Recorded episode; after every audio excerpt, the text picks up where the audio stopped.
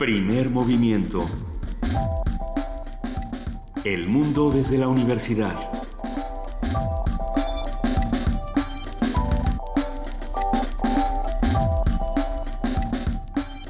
Desde Radio NAM tengan ustedes muy buenos días. Arrancamos hoy a las 7 de la mañana con 4 minutos de este 7 de marzo, lunes, primer movimiento. Querida Luisa Iglesias. Querido Benito Taibo, muy buenos días. También saludamos a nuestra jefa de información, Juana Inés de ESA, que siempre nos acompaña. Buenos días, Juana Inés. Aquí estoy, buenos días, ¿cómo están? Eh, estamos muy bien. Qué bueno. Estamos muy bien. Muchas cosas ocurrieron este fin de semana. Vamos a estar platicando eh, de todo lo que pasó, de todo lo que lo que va a ocurrir esta semana. Eh, noticias de todos los tipos, lo que está ocurriendo, por ejemplo, con, la crisis migratoria en Grecia, eh, estas crónicas que, bueno, a muchos nos han dejado helados en lo que está ocurriendo con la, con precisamente la frontera entre Grecia y Macedonia, donde ya no están dejando pasar a los migrantes. Y bueno, el día de hoy hay una cuota diaria de 200 personas que, que deben de tener sus papeles en regla pero mm, y solamente si son eh, iraquíes no dejan pasar no, sirios. sí, perdón, sirios, perdón sirios. No dejan eh, pasar a nadie de otra nacionalidad.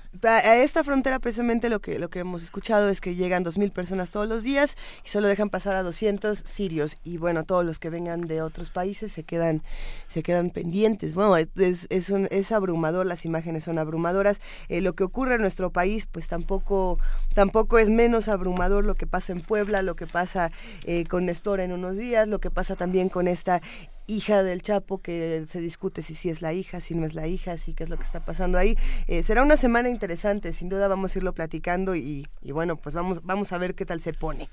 Eh, por lo pronto también tenemos cosas para este lunes. Nosotros tenemos muchas cosas para este lunes. Vamos a arrancar con ciencia. Vamos a hablar de los secretos del cromosoma X. Una conversación con el doctor Félix Resillas Targa, investigador del Departamento de Genética Molecular del Instituto de Fisiología Celular de la UNAM. Vamos a platicar también con Juan Arturo Brennan. Ustedes saben, es nuestro hombre en distintas partes del país. En esta ocasión se encuentra en Guadalajara para el Festival Internacional de Cine de Guadalajara y nos va a platicar qué es lo que ocurre. Le mandamos desde ahora un abrazo a Juan Arturo Brennan, director de cine y crítico musical. En nuestra nota nacional estará con nosotros, como todos los lunes, Salvador Camarena, periodista y columnista del Financiero. Vamos a platicar en nuestra nota internacional sobre lo que está pasando con este proceso contra Lula. Hablaremos con Alexandre de Freitas Barbosa, él es profesor de Historia Económica y Economía Brasileña del Instituto de Estudios Brasileños de la Universidad de Sao Paulo. Se cumple ya la décima edición del programa Abuelos Lectores y Cuentacuentos, un programa de la Universidad Nacional Autónoma de México, y hablaremos con la coordinadora del programa, Edna Rivera, para que nos dé pormenores de lo que ha sucedido en estos diez apasionantes años. La poesía necesaria. Esta mañana le toca a Benito Taibo. Benito, ¿ya sabes qué vas a compartir? Este, no, se aceptan sugerencias, completa y absolutamente. Vamos a seguir con poesía femenina. Ya habíamos También dijeron que es poesía feminista, o sea, que se vale que se vale las dos, feminista o femenina. Veremos, ustedes ustedes dicen echen las recomendaciones con el hashtag Poesía Necesaria. Estamos en arroba P Movimiento, en Primer Movimiento UNAM y en el teléfono 55 36 43 39. Vamos a hablar en nuestra mesa del día sobre los ciudadanos en la Asamblea Constituyente de la Ciudad de México, en una conversación con el doctor Miguel Ángel Eraña, especialista de Derecho Constitucional de la Universidad Iberoamericana, y también vamos a platicar con Ignacio Marván, profesor investigador de la División de Estudios Políticos del CIDE. Y tenemos una gran noticia que vamos a compartir con todos ustedes, que es que le han dado la beca IFPC de la UNESCO al proyecto radiofónico Resistencia Modulada. Nuestros compañeros que todas las noches están con ustedes de lunes a jueves Ah, de lunes a viernes. De lunes a viernes. Así es. De lunes a viernes, Resistencia Modulada está con esta, ustedes. Esta beca de la UNESCO por promoción de la cultura. Esto es una maravilla, los felicitamos ampliamente. Y, hoy charlaremos uh, sobre el tema con Diego Ibáñez, director creativo de Resistencia Modulada muchas cosas que discutir, otras que celebrar, así que ¿qué les parece si arrancamos esta mañana eh, con una nota de Antonio Quijano que nos habla de lo que ocurre en el laboratorio estudio de bacterias de la FESI Cala? ¿Por qué no la escuchamos? En un momento más ya les vamos a compartir esta nota que ¿Qué le viene a la mente cuando escucha la palabra cáncer? De inmediato enfermedad mortal, ¿verdad? Como usted sabe, cuando este mal es detectado en su etapa temprana, puede detenerse su avance y hasta erradicarlo.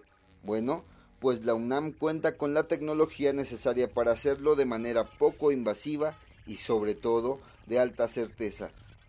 Para ello está el Laboratorio Nacional en Salud, Diagnóstico Molecular y Efecto Ambiental en Enfermedades Crónico-Degenerativas. Su responsable, el doctor Ignacio Terrazas Valdés. Este es un laboratorio que está enfocado a analizar genes asociados a diferentes tipos de cáncer. Estamos empezando con cáncer de mama. Tiene un, área de secuenciación masiva de genes. tenemos otra área que es espectrometría de masas, una tercera área que es citometría de flujo y una cuarta área que es microscopía electrónica. Las investigaciones que se realizan en este laboratorio son de alto nivel. Por ejemplo, la del químico farmacobiólogo Felipe Vaca Paniagua permite entender un poco más al cáncer pulmonar. El doctor en ciencias biomédicas localizó mutaciones de cinco genes presentes en el ADN de tumores pulmonares y esto abrirá la puerta para dar un mejor tratamiento. De nuevo el doctor Terrazas Valdés. Con esa evidencia genética, no nosotros, sino el médico, poder definir qué tratamiento sería mejor para ella, porque Sabemos que hay tratamientos de inicio que a muchas personas no les sirven y se pierde tiempo, dinero, esfuerzo y pasan a un segundo tratamiento que tampoco sirve y se van hasta el más agresivo. Pero en ese lapso de tiempo pues el tumor no o el cáncer no se para, sino que sigue avanzando. Y eso está asociado al perfil genético de las personas. Hay personas que responden mejor a un tratamiento que a otro. En este laboratorio ubicado en la Facultad de Estudios Superiores Iztacala, en el que la UNAM ha invertido cerca de 20 millones de pesos, se investigan los genes asociados al cáncer de mama de 300 mujeres mexiquenses, así como estudios relacionados con la diabetes y la contaminación de alimentos por agentes orgánicos e inorgánicos. Para Radio UNAM, Antonio Quijano. Primer movimiento. Información azul y oro.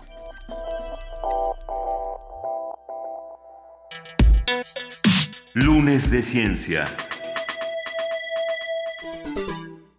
Según científicos, la presencia por duplicado del cromosoma X en las mujeres las hace más flexibles y diversas genéticamente.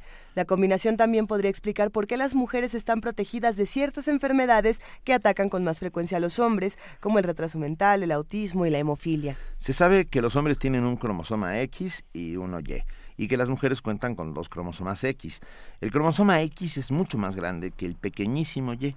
Para compensar esta diferencia, el cuerpo femenino apaga un cromosoma X en cada una de sus células. E, es por eso que se platica mucho de si te sobra o no te sobra una patita en el cromosoma, más bien si te falta o te sobra una patita.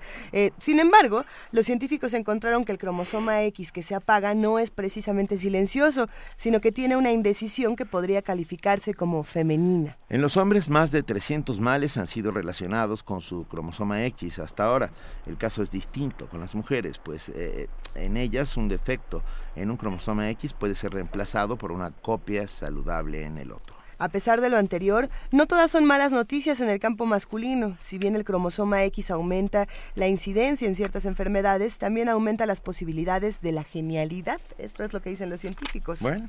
Hoy conversaremos sobre la información que guarda el cromosoma X y sus efectos, y para ello nos brinda sus comentarios el doctor Félix Resillas Targa, investigador del Departamento de Genética Molecular del Instituto de Fisiología Celular de la UNAM. Muy buenos días, doctor Resillas Targa. Muy buenos días a todos ustedes. Un gusto estar con esta mañana en su programa. El placer es nuestro. A ver, doctor, empezando por el principio, ¿qué, qué distingue al cromosoma X? Pues mire, eh, algo que es eh, muy característico del cromosoma X es su capacidad, en el caso de las embarazo de las mujeres, a inactivarse. Esto es algo eh, importantísimo porque en realidad en, las mujeres solo van a tener una dosis de, los genes correspondientes al cromosoma X.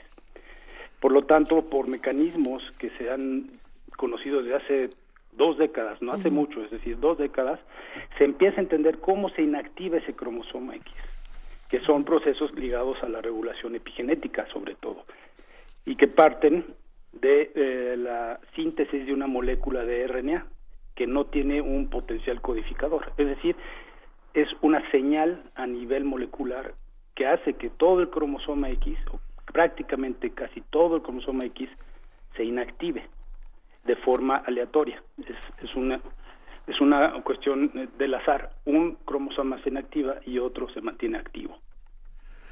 Ok, a ver, ¿qué información guarda este cromosoma X? Curiosamente, el cromosoma X no tiene una densidad muy alta de genes, pero tiene genes que son importantísimos para muchos procesos.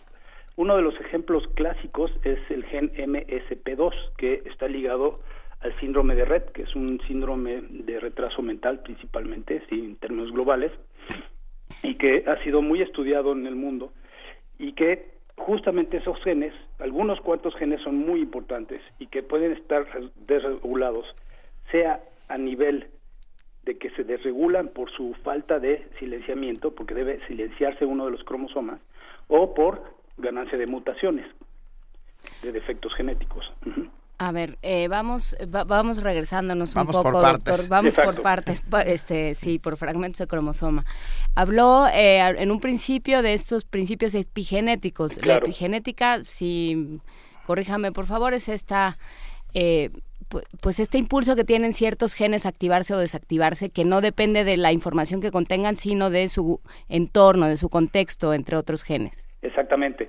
El contexto es lo que llamamos nosotros la cromatina, es decir, el de, la, información genética, el ADN y por lo tanto también los cromosomas, el DNA no está desnudo dentro de la célula, en particular del núcleo, está estructurado en una serie de proteínas que se llaman nucleosomas, al cual el DNA se le enrolla. Es una forma de compactar y contener la información genética al interior del núcleo. Entonces, lo que hace la célula, toma la decisión de inactivar a uno de los dos cromosomas X en base a compactar la información genética de ese cromosoma. Es decir, no hay una modificación en el DNA, sino simplemente se enrolla, se compacta y no se permite que la información genética pueda ser expresada. Pero no es una cosa aleatoria, porque hace un momento habló de, algo aleatorio. Bueno, aleatorio es entre cómo se escoge uno de los dos cromosomas X. Ok. Eh, y eso ocurre en, en, la etapa muy temprana del desarrollo post-fecundación. Hay distintas controversias alrededor de, los nuevos temas epigenéticos, doctor. Uno de ellos, por ejemplo, es lo que ocurre con las mujeres embarazadas y qué tanto del material genético, tanto de la mujer como del hombre, se comparte en este intercambio. Eh, muchos dicen, no, bueno, a ver, eh, cuando una mujer está embarazada, todo el desarrollo del producto, del feto eventualmente, tiene que ver con, la mujer. Y por otro lado, eh, hay muchos hallazgos que dicen, bueno, no, o sea, por, por, entero, o sea, lo que pasa con los hombres también es fundamental en estos dilemas epigenéticos. ¿Qué opina? Ese es un punto muy, muy importante y además eh, hasta cierto punto controversial. Como usted bien sabe y con la audiencia sabe, nosotros podemos heredar y, heredamos información genética. Es decir, rasgos familiares, los ojos azules pueden aparecer en uno de los descendencias de nuestra de nuestra genealogía. Pero los componentes epigenéticos no se heredan tan claramente de padres a hijos. ¿Por qué? Porque al momento de la fecundación y hasta las etapas más tempranas del desarrollo, antes de la implantación eh, del óvulo, lo que ocurre es un borrado de todas esas marcas epigenéticas. ¿Y qué ocurre? La célula lo que no quiere es mantener recuerdos de los padres a nivel epigenético, porque tiene que ser todo partir desde cero una vez que ocurre la fecundación. O sea, yo cuando cuando yo eh, Naciste, rompieron el molde. ¿Estabas pensando en eso? Bueno, no, pero es una, pero es una buena metáfora. el, ejemplo clásico es, por ejemplo, la nutrición. Si nosotros tenemos un cierto tipo de nutrición, podemos ser propensos a cierta tipo de enfermedades, por ejemplo, síndrome metabólico. Pero eso se va adquiriendo con la vida. O, por ejemplo, hay el caso muy, muy claro de Alzheimer, que se puede adquirir en la vida, a lo largo de nuestra vida. Nosotros lo que queremos es que nuestra descendencia no herede esas componentes epigenéticos que se han desregulado el transcurso de nuestra vida. Y entonces hay un borrado justo de posterior que inicia cuando ocurre la fecundación. Y, entonces lo que ocurre es que en el cromosoma X se toma la decisión muy temprana de inactivar uno de los dos cromosomas. Y son mecanismos totalmente ligados a la epigenética, porque ambos cromosomas finalmente tienen exactamente la misma información genética. y, no, y, la célula solo quiere la, dosis de un cromosoma. Y eso es algo que ocurre a partir de los mamíferos y placentados en particular. Eh, es algo que en el fondo no se sabe muy bien. ¿Por qué necesitamos la dos, una dosis de un gen y no las dos dosis que siempre tenemos como nuestro genoma que es diploide, ¿no? Se, han realizado diversos experimentos que, bueno, también generan eh, toda clase de controversia, ya que se realizan eh, en distintos animales. Pero bueno, este tipo de experimentos han revelado cosas muy interesantes, doctor. Por un lado, eh, sí sabemos que, que por la epigenética, hablando de epigenética, se determinan ciertas enfermedades en, por herencia, vamos a decirlo así. ¿Se puede también determinar el comportamiento humano a partir de la epigenética? Claro que sí. Claro que sí. El ejemplo que le doy de, ese es un ejemplo que siempre, que a mí me ha llamado muchísimo la atención, es el ejemplo que se de, de, muchos o varios estudios de gemelos eh, idénticos. Los gemelos idénticos son dos individuos que tienen el genoma exactamente idéntico, o sea, es igualito su genoma. Pero un, un individuo puede ser sano y el otro adquirir Alzheimer, por ejemplo. Entonces, eso quiere decir que no viene de un componente estrictamente genético, es el entorno. Y eso puede ocurrir a nivel cognitivo, es decir, hay gente que se, tiene mayores habilidades y otras no, y eso se va adquiriendo con la cotidianidad, con el medio ambiente. Pero ya eso está fuera del, de la dimensión celular, digamos. Exactamente, es... el entorno. El entorno puede ser la nutrición, puede ser la presión este, de, social, puede ser este, el ejercicio, son muchos componentes que son bien medioambientales y muchos de ellos son externos a la célula y al organismo que se van adquiriendo. Entonces, por ejemplo, en el caso del cromosoma X, hay una zona en el centro relativamente del cromosoma X que le llaman el centro de inactivación del cromosoma X. Y ese esa zona genera moléculas que se conocen como RNAs no codificantes, que lo que hacen es expandirse a lo largo de todo el cromosoma y silenciarlo, generar lo que nosotros llamamos heterocromatina, que es una estructura altamente compacta. Ahora, algo que es muy interesante y me gustaría comentarles con ustedes ese ejemplo. Eh, este, esta zona del cromosoma fue transferida a otros cromosomas, unos cromosomas que no son X, que no deben silenciarse. Y al transferirse, y estos son experimentos que se hicieron en ratón, al transferirse a esas zonas, las zonas aledañas de donde se incorporó esa zona que se llama el centro de inactivación del cromosoma X, empezaron a formar heterocromatina en otros cromosomas, es decir, compactar otros cromosomas. Inactivarlos. Inactivarlos.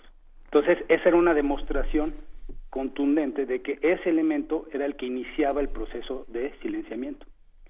Entonces, lo que fue fantástico es que en 2013, un grupo de la Universidad de Massachusetts, la doctora Lawrence, lo que demostró fue que quiso inactivar uno de los tres cromosomas del síndrome de Down. Si ustedes recuerdan, el síndrome de Down, es un conocido como la trisomía del cromosoma 21. Y entonces lo que hicieron con métodos moleculares es tratar de inactivar uno de los cromosomas. Y parcialmente lo lograron. Entonces, si se dan cuenta, el entender el mecanismo de inactivación del cromosoma X que determina el sexo, de pronto se volvió un elemento muy útil para tratar de atacar otros tipos de anomalías cromosómicas, como es la trisomía 21 que genera el síndrome de Down. Entonces, esto es muy prometedor, eh, pero bueno, todavía falta mucho para eh, trasladar todo este tipo de investigaciones hacia la clínica. Es que ¿cuántos años llevamos hablando de epigenética, doctor? Porque si no me equivoco no tenemos más de una década haciendo todo este tipo de estudios y, parece ser que hay muchísimo por descubrir. ¿Qué, es lo que falta? ¿Por dónde se está moviendo la epigenética actualmente? Es, curioso, eh, tiene usted toda la razón. Sin embargo, el, el término epigenética que lo introdujo Waddington fue en 1945 y, y su concepto era tratar, lo que pasa es que él no entendía ciertos fenotipos, no había forma de explicarlos de manera genética. Y entonces, epigenética quiere decir arriba de la genética, sobre la genética. Entonces, pues lo que no se entendía por genética se, se clasificó como epigenética. Entonces ya llevan, llevamos más de 50 años tratando de trabajar en eso. Pero efectivamente, el gran auge de la epigenética no lleva más de 10, 15 años. Y se ha vuelto un área eh, sorprendentemente importante porque prácticamente eh, abarca todos los, todos los procesos celulares, es decir, en, inmunología hay procesos epigenéticos, por ejemplo, en este caso el cromosoma X, hay la toma de decisión entre hembra y macho. Por ejemplo, un ejemplo que es muy bonito, en la mosca de la fruta, la inactivación del cromosoma X no existe, es al revés, es activar genes que fomentan la determinación del sexo. Y eso está ligado a procesos epigenéticos también. ¿La mosca de la fruta pertenece a estas especies que pueden determinar el género? Su sexo, exacto. Hay hembras y machos, pero lo hacen al revés que los mamíferos, es decir, activan un cromosoma X. Nosotros lo que hacemos es inactivarlo para generar las hembras. A ver, bueno, y volvamos a este cromosoma X porque en realidad es la semana del Día de la Mujer y por eso estamos hablando del asunto. Eh, ¿qué, se guarda y, y de qué depende? Porque claro, eh, los hombres tienen XY, las mujeres tenemos XX y pueden manifestarse o no en el hombre esos esas cosas que están en la última patita de la X, digamos, en la que no tienen los hombres, eh, de acuerdo con esta epigenética. Claro. ¿Qué hay ahí? Pues ahí hay, hay conjuntos de genes que son eh, que se pueden expresar de manera diferencial, es decir, y eso hace que, por ejemplo, tengamos varias, eh, sobre todo son síndromes los que están ligados a las enfermedades que están ligadas al cromosoma X, que, que también le llaman este, enfermedades ligadas al sexo, ¿no? La y, entonces, dependiendo si el, el, la inactivación es de un cromosoma Y o un cromosoma X, tenemos diferentes tipos de enfermedades, unas más propensas hacia los hombres, otras menos propensas hacia las mujeres. Pero básicamente, eh, porque como usted lo mencionaba en la introducción, hay una cantidad sorprendente de enfermedades ligadas al cromosoma X y al cromosoma Y. La hemofilia es una de las más eh, conocidas, ¿no? La hemofilia está también, por ejemplo, el, el, síndrome de Coffin-Lowry, que es un, síndrome de retraso de crecimiento de los de los niños. También la, la, algo que es relativamente común, que es la distrofia muscular de Duchenne, ah. Que también es una eh, pues una falla en la regulación de un gen que está en el cromosoma X y que tiene consecuencias directas en el desarrollo muscular, tanto tanto de eh, sobre todo en cardíaco también, que es algo muy grave. Y así, bueno, y así hay varias otras y el Red síndrome, el, síndrome de Red, que es es, es un síndrome relativamente también frecuente. Hay, por ejemplo, en Estados Unidos hay, hay muchas fundaciones que estudian el síndrome de Red, porque tiene que ver con, principalmente afecta a mujeres, porque afecta el cromosoma X y este y son defectos neurológicos y retraso mental. Y este está ligado también a mutaciones, las dos cosas que tienen que ver con una proteína que está ligada también a la regulación epigenética. Entonces, lo, el cromosoma X es fascinante desde la perspectiva, por ejemplo, de, de la determinación del sexo, es fascinante desde la, desde la perspectiva epigenética, pero tiene una gran relevancia a nivel clínico y médico, sobre todo citológico y, genético, ¿no? ¿Qué hemos aprendido, doctor Félix Resillas Targa, en los últimos años? la ciencia ha avanzado inmensamente, pero particularmente en el caso, en el caso de, los cromosomas y de la genética, ha avanzado más que, en otro, que, nunca en la historia. ¿Qué, hemos aprendido? ¿Qué es lo que sabemos hoy ah, que no sabíamos hace muy poco tiempo? Eh, desde mi punto de vista, y, permítame abusar de, esta intervención, eh, tengo bastante claro que ha avanzado, porque uno de los estudiantes que, pasó por nuestro, por nuestro grupo de investigación estuvo en el laboratorio de la doctora Edith Hurt en el Instituto Curie. Y él es, ese, ese laboratorio, la doctora Edith Hurt, es una de las líderes mundiales en el estudio del cromosoma X. Entonces, ¿por dónde han avanzado?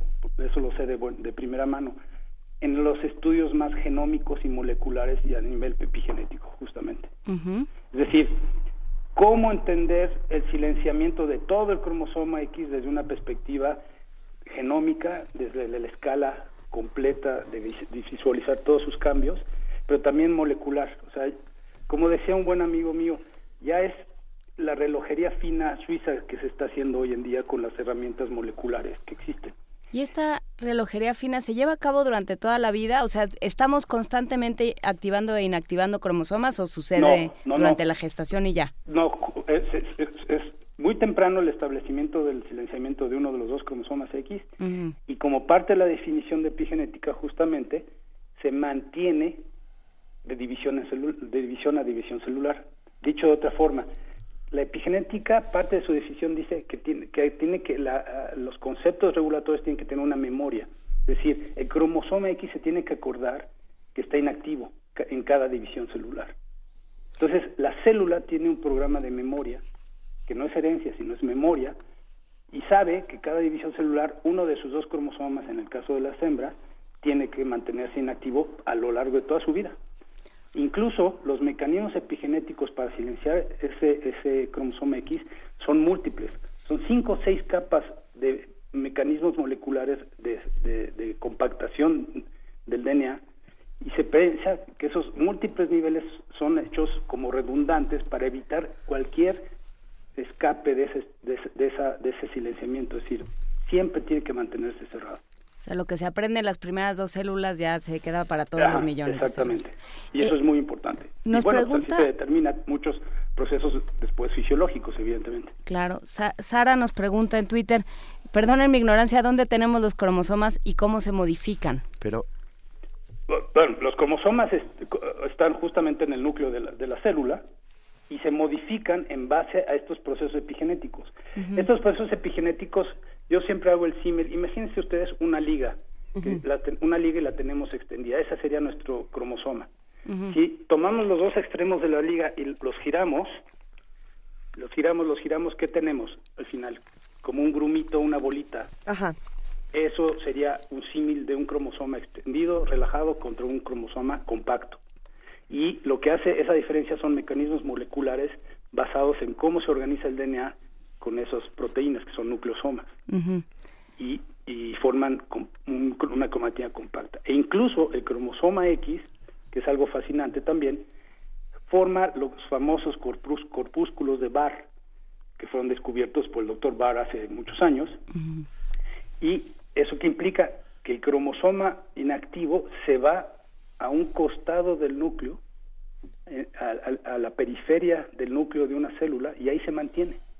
Es decir, incluso hasta citológicamente, es decir, en, el espacio del núcleo, se va a conservar en un solo sitio, porque ahí va a estar inactivo. No es necesario para ninguna otra función. Ah. O sea, es fascinante desde el punto de vista que todos los procesos que conocemos a nivel epigenético pueden ser descritos a través de la inactivación del cromosoma X. Esta conversación es fascinante en sí, misma. Yo, perdón, llevo largo rato pensando en Viaje Fantástico, doctor. ¿La recuerda? sí, sí. Eh, incluso yo le puedo decir que, por ejemplo, en, en, mis clases de, de, epigenética, el, el, la inactivación del cromosoma X es el ejemplo clásico que yo doy. Ah. Porque llevan todos los procesos en un orden lógico y secuencial para llevar a, silenciar el cromosoma X. A ver, y pensando, volviendo a estos experimentos con eh, la heterocromatina. Exacto, que es la eh, cromatina altamente compacta. O sea, podemos nosotros, eh, ya se puede inactivar ciertos cromosomas de manera artificial, lo podemos hacer, se puede hacer en un laboratorio, digo yo no, pero se puede hacer en un laboratorio. es como lo decía, si uno transfiere esa, esa zona del cromosoma X que se llama centro de inactivación del cromosoma X a otro cromosoma, se puede parcialmente empezar a inactivar otro cromosoma. Porque entonces nos pregunta Ana Lu Campos en, en Twitter, eh, ¿se puede curar la esclerosis múltiple de esta manera? O sea, hay ciertas enfermedades que se pueden, en una etapa muy temprana de la gestación, que se pueden inactivar. Teóricamente podría, pero en la práctica es muy difícil porque eh, en las etapas más tempranas manipular esas células es extremadamente difícil. Pensemos que partimos de un espermatozoide y un óvulo. Sí que genera una célula. Después son dos células, pues son cuatro células, hasta llegar a las células troncales embrionarias. Entonces, es muy difícil manipular cualquier información a nivel de esa cantidad de células. Eh, aquí hay también ciertas limitantes experimentales. Pero en teoría sí, o sea, estos experimentos que hicieron con eh, tratando de inactivar uno de los tres cromosomas de la trisomía 21 del síndrome de Down, lo hicieron a partir de células que tomaron de un paciente con síndrome de Down. Es decir, ya era una etapa avanzada de, la, de, la, enfermedad. Desde las etapas tempranas es mucho más difícil todavía. Ahora, hay, eh, todos los trabajos con las células troncales tienen eh, como, como objetivo esta pregunta, es decir, tratar de resolver muchos problemas, tanto genéticos como a nivel epigenético, desde las etapas más tempranas, e incluso también detectar de forma temprana anomalías tanto genéticas como epigenéticas. ¿Cuáles, ¿Cuáles son los límites del estudio de la epigenética? ¿Cuáles son los límites que esperan? ¿Hasta dónde, hasta dónde se espera llegar? Eh, ¿Qué tipo de enfermedades podrían curarse? ¿Qué tipo de hallazgos podrían encontrarse en los próximos años, doctor? Eh, por ejemplo, aquí a Analu Campos le mandamos un abrazo. Eh, nos pregunta, dice, escucho al doctor y pienso en la posibilidad de una cura también para la esclerosis múltiple, que es lo que habíamos mencionado. pero también hay otras otras enfermedades que se espera que se puedan curar. Hay, hay digamos, hay, hay mucho, muchos padecimientos, muchas cosas para el futuro ¿Con qué nos podemos quedar para ir cerrando esta conversación? Sí, eh, eh, lamentablemente no es que no sea optimista, sí soy muy optimista, pero el problema que yo visualizo es la complejidad del problema. Eh, les doy el ejemplo del cáncer, algo que, estudiamos desde, desde, el nivel mecanístico en nuestro grupo de investigación. El cáncer hoy en día ya se define como una combinación de defectos genéticos y epigenéticos.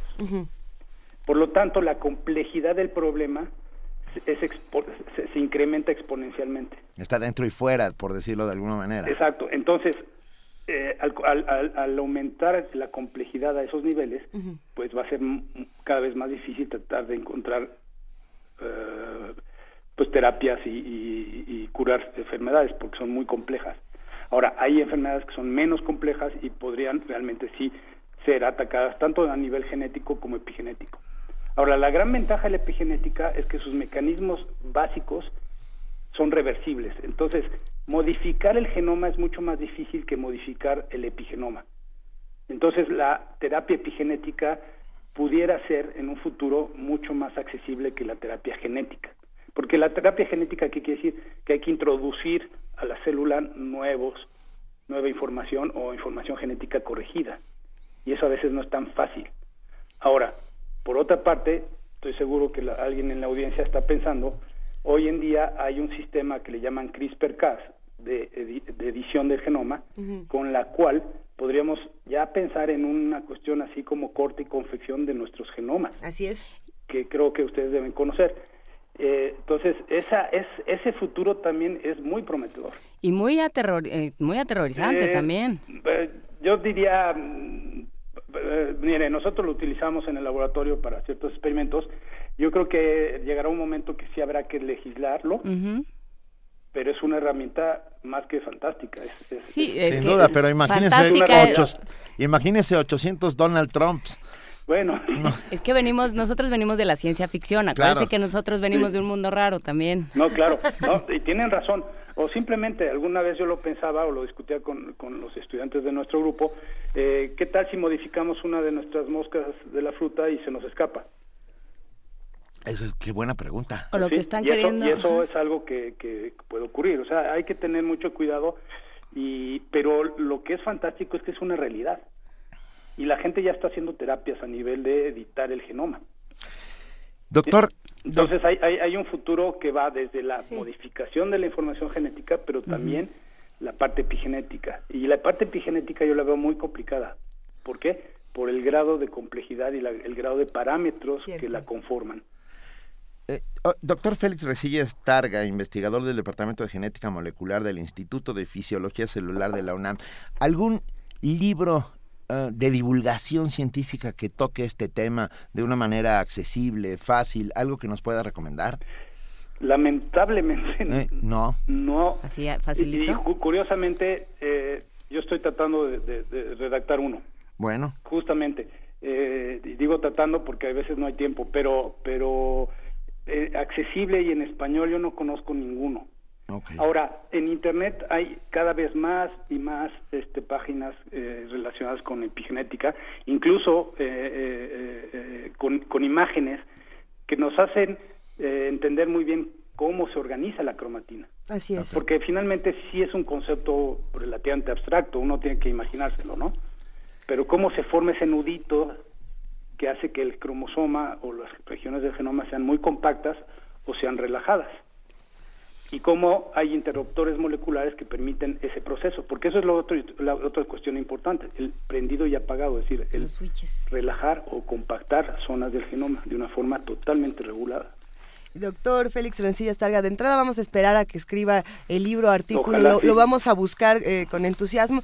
Y bueno, invitamos a los radioescuchas a que se acerquen, como siempre, a la revista Cómo Ves, eh, que difunde el conocimiento también de una manera sencilla, de una manera incluyente. Y bueno, hay un artículo bien interesante de eh, llamado Epigenética, la ciencia del cambio. Esto es de Verónica Guerrero Mocelet.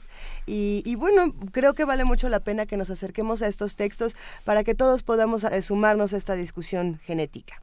Claro. Muchas gracias, doctor. Un abrazo. Al contrario, un placer y muchas gracias. Hasta luego. gracias. Nosotros aquí seguimos con nuestras XXXY y hemos decidido... XXXXX. con, los, con los cromosomas que se nos activaron y los que se nos desactivaron. Se me desactivaron. Me parece, por ejemplo, que el hambre es de, es de las cosas que se heredan. Ah, sí. Ajá. O sea, el hambre es o sea, mi imperiosa necesidad de comer se la heredé a mi, a mi papá. Y de desayunar gomitas, sí. Sí.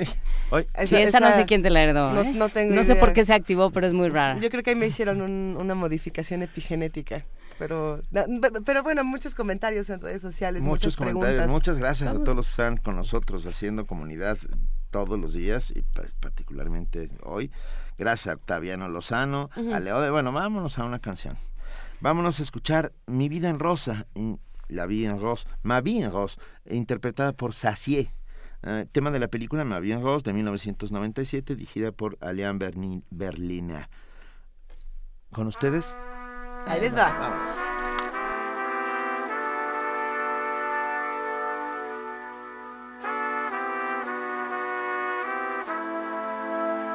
Oh, je lis tous les romans à l'eau de rose.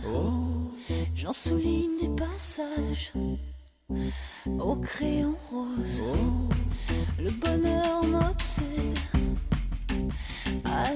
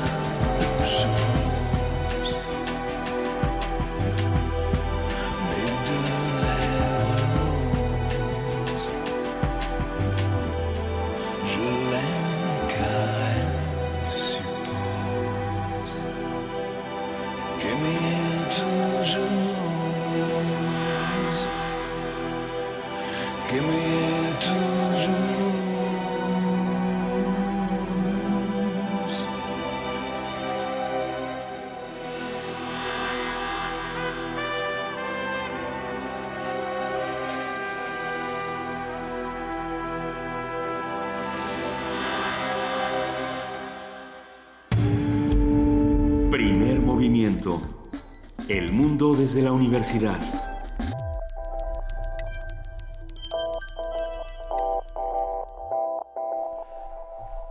Son las 7 de la mañana con 44 minutos. Eh, les hago un anuncio rapidísimo antes de, de, entrar con... A ver, oportunidad única de ver la línea paterna. Seguimos hablando de genética de alguna otra manera. Ajá. El documental de Pepe Will, de José Will, sobre su familia. ah, es, Híjole. es maravilloso, De mi ¿eh? familia sería como de Discovery Channel. Bueno, pasa en canal en la sala 4 de la Cineteca Nacional el próximo jueves 10 de marzo y la entrada es gratuita. Pidan su pase en taquilla. Pueden ver la línea paterna de Pepe Will. ¿Podemos repetir En dónde? Cineteca ¿Cuándo? Nacional, sala 4, este jueves a las, A las Ajá. 7 de la en noche. tarde, a las 7 de la noche. Sí, y consúltenlo también. Ya se puede consultar en internet toda esta información para los que estén interesados y vamos a tratar de compartirlo en nuestras redes sociales. Eh, pero bueno, hay muchas cosas que están ocurriendo tanto en esta ciudad como fuera de ella. Por ejemplo, podemos irnos hasta Guadalajara, donde ya está el Festival Internacional de Cine y bueno, platicar de cómo se están poniendo las cosas por allá. Pero qué mejor que hacerlo que con Juan Arturo Brennan, director de cine crítico musical, voz emblemática de Radio UNAM. Buenos días, Juan Arturo Brennan, ¿cómo estás? Aquí está su hombre en Guadalajara. Eso. Perfecto, Juan Arturo. No esperábamos Eh, menos. Nuestro hombre en Guanatos, para que suene así como más cariñoso. Exactamente. Benito, Luisa, Juana Inés, buenos días. Buenos, buenos días, días. Juan Arturo. ¿Qué has visto? ¿Qué está pasando? Eh, ¿En qué orden? A ver. ¿He visto o qué está pasando? Va. Pues lo que todo, tú quieras, como tú quieras. Llegaste, empezó el sábado, ¿no? Eh, sí, Ok. sí. Eh, empezó el sábado y como suele ocurrir, bueno, hacía muchos, muchos años que no venía yo al Festival Internacional del Cine de Guadalajara y sí es una efervescencia de, de qué hacer cine, de mirar cine, de exhibir cine, de hablar de cine, de presentar cine, muy notable, ¿no? Pareciera que la, esta ciudad que es bastante grande, pareciera que está sumergida integralmente en cine, ¿no? Y eso siempre es un ambiente muy, muy estimulante, muy sabroso. Eso está maravilloso. Y además está lleno de fiestas, ¿verdad? Ah, sí, Lo- por lo- supuesto. La gente del cine, vamos, Pues habla mucho de fiestas. cine, ve mucho cine. Yo no sé a qué hora hacen las películas. Eso es lo que yo me pero, pregunto. pero también hay muchas fiestas en donde uno tiene la oportunidad de conocer a personas que de otra manera pues, estarían vedadas ¿no? a tu círculo común. Cuéntanos qué, qué has visto en estos apenas dos días. Bien, mira, ahí va eh, en dos partes. Va. Primero, he estado viendo una serie bastante numerosa de cortometrajes iberoamericanos que están en concurso, ¿sí? Y de esos no puedo hablar a título individual de ninguno de ellos porque estamos, eh, soy parte de ese jurado. Entonces estamos en pleno proceso de, de análisis y adjudicación, entonces no puedo hablar de, de esos cortos, simplemente se los menciono como un dato interesante porque hay, hay, de- hay de todo, sí, de cortos de, de, de- de muy distinta factura. Estamos viendo animación y acción viva y el martes, eh, mañana, eh, tenemos la sesión de, de deliberación y adjudicación. Entonces, después de eso, quizá les puedo hablar un poco del asunto. ¿no? pero sí nos puedes decir cuántos cortos están en, en, en competencia. Pues mira, son, eh, con los que hemos visto y los que nos faltan debe ser alrededor entre unos 30 y 40 más o Ah, menos. mira. ¿Y dijiste acción viva? Eh, mi- eh, tenemos dos premios, uno de acción viva y uno de eh, animación. ¿Qué es acción viva? A ver. Acción Viva es... Es decir, con gente de carne y hueso Ah, pero y los otros son de animación. Ok, ya, ya entendí, perdón. Bueno, y eso, en fin, tenemos, hemos tenido un par de sesiones al día de eso, pero por supuesto yo me he estado escapando a las distintas sedes de, de proyección que hay para ver algunas cosas, Ujú. de, entre, entre ellas los largometrajes que están en competencia para los premios principales acá. Entonces, eh, por supuesto, cine mexicano es lo que más me interesa ver por aquí y de lo que he visto hay dos cosas que de las que les quisiera hablar hoy. La primera es una película de Roberto Snyder, una película mexicana titulada Me estás matando, Susana, que está basada sobre un texto de José Agustín, una de sus, de sus novelas, ¿sí? Trata básicamente de un, una mediocre aspirante a escritora que está casada con un mediocre actor del montón. Entonces, de entrada, el, el planteamiento es interesante por ese, en ese sentido. El tipo es un macho eh, violento, celoso, posesivo, atrabiliario, troglodita, que la, la cela, la vigila, la maltrata, etcétera, ¿sí? Y ella, a lo largo de la película, hace algunos intentos por pues, escapar un poco de él, ¿no? Como tiene estas ansias de escritora, se va a Estados Unidos, bueno, sí se va a Estados Unidos, se consigue una, beca para un taller de escritores, etcétera, y él va y la persigue, y es y se vuelve entonces un asunto cíclico de persecución en que, y aquí es donde yo empiezo a dudar un poco de la, digamos, de la pureza ideológica del asunto, ella siempre vuelve sumisa y enamorada, eh, esta mujer que tiene este impulso creativo de ser escritora y no lo hace mal del todo después de que hace su taller, vuelve siempre enamoradiza a los brazos del machín, de este machín que además está interpretado por, por Gael García Bernal. Y, eh, y entonces aquí es donde yo la cuestiono un poco, porque a mí me parece una versión muy misógina del, del director. Reconozco no haber leído el texto de José Agustín, me dicen que es relativamente fiel a ello. Y para nuestros tiempos, vamos, le voy a poner la etiqueta entre comillas de políticamente incorrecta, porque ningún espectador y sobre todo espectadora, sobre todo ustedes dos, Luisa, Juana Inés, si la ven, eh, quizá no estén muy de acuerdo con el hecho de que esta mujer es despojada de cualquier posibilidad de liberarse de este macho troglodita y siempre está cíclicamente regresando, ¿no? Y aparece que la, la, la película, por su forma de ser presentada, nos invita a la empatía con el macho y, eh, y nos eh, presenta un pobre concepto de esta, de esta mujer, No, que de alguna manera es incapaz de asumir su individualidad y la posibilidad de, libera- de liberarse de, de, de- de- de una vida con este individuo, ¿no? Prácticamente pareciera ser que el lema de la película desde el punto de vista de la protagonista es no puedo vivir sin él, aunque me golpee y me maltrate. Oh, oh. Está Ay. hecho, está hecho en tono de comedia ligera, pero pues, en el fondo tiene una, una, vamos, una idea que a mí en lo particular no me parece particularmente atractiva. Muy bien. ¿Y quién es la quién es la actriz? Es, ¿Quién una hace a actriz, Susana? es una, una actriz española desconocida. ¿sí? este, tiene un poco la pinta de, de, de estas actrices españolas de, de eh, ¿cómo se ve? A- Ariadna Gil, Maribel Verdú, un poco esto, una, una combinación de, de, de ellas, una actriz española, insisto, desconocida, más o menos competente, tampoco es la gran cosa, pero el sabor de boca que me dejó no fue muy bueno. No, ya, que nos no, queda nos damos claro. cuenta, ¿eh? nos damos cuenta. ¿Podemos repetir el nombre de la película para los que nos escuchan? Sí, se llama Me estás matando, Susana, una película mexicana dirigida por Roberto Snyder sobre un eh, eh, basada sobre un libro de José Agustín. Ok, y viste otra en la que te fue mejor. Exactamente, como contraste de esto, el mismo día vi un, un documental realmente muy interesante y creo que además muy importante que se llama El Buen Cristiano. Ujú. El buen cristiano en cuestión es ni más ni menos que el señor José Efraín Ríos Montt, expresidente de Guatemala y genocida bastante reconocido por ello. ¿sí? Sí, sí. La película es de Isabel Acevedo, que es eh, de alguna manera mes cercana porque es egresada del CCC, igual que yo, Ujú. y es básicamente un, un documental que relata el juicio que se le hizo hace un par de años a Ríos Montt y está armado por Isabel con una serie de muy interesantes entrevistas y, y testimonios de muchos de los individuos involucrados en el genocidio que organizó y, y comandó Ríos Montt, con el interés particular de que la mayor parte de los entrevistados son sus cómplices, gente que lo apoyó, gente que hasta la fecha sigue sigue estando de su lado y claro, por supuesto también hay testimonios de del otro lado, sobre todo una, un, par de, de- de hermanos indígenas del grupo Ixil, que fue básicamente el grupo víctima del, del genocidio que organizó Ríos Montt. ¿sí?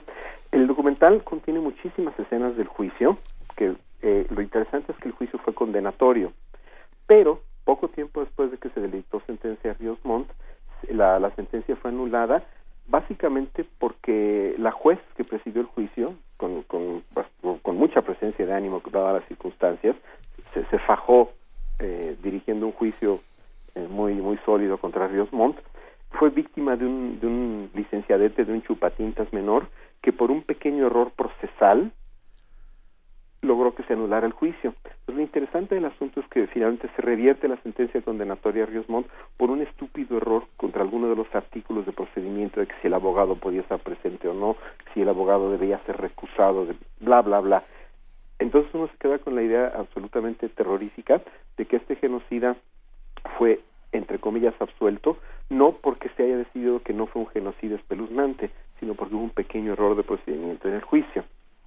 Terrible. Entonces, eso es realmente muy, muy, muy interesante, ¿sí?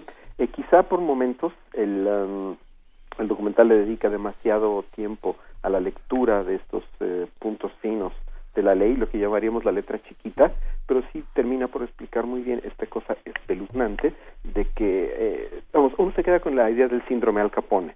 Al Capone fue un asesino, criminal, mafioso, corrupto, traficante de todo, y finalmente lo metieron al bote Por evadir impuestos. por evadir impuestos. Sí, pero justamente hace algunos, eh, eh, algunos días, Juan Arturo, hablábamos con un abogado penalista y decía es que el, eh, para nosotros el debido proceso está, está eh, apego y restricto al debido proceso por un lado es se supone que protege al acusado pero nos mete a los abogados en muchos problemas y a la gente común a la gente de a pie le eh, lo deja con la idea de cualquier criminal anda suelto y si piensas que nada más y nada menos que Ríos Montt está, está suelto por un asunto de debido proceso, la cosa se vuelve mucho más complicada. O sea, la discusión que se tiene que tener se vuelve mucho más compleja. Exactamente, entonces el documental de Isabel Acevedo tiene esa, esa virtud múltiple de que por una parte eh, ofrece a quien mire el documental una visión bastante clara de qué clase de bicho es Ríos Montt y de qué fue culpable.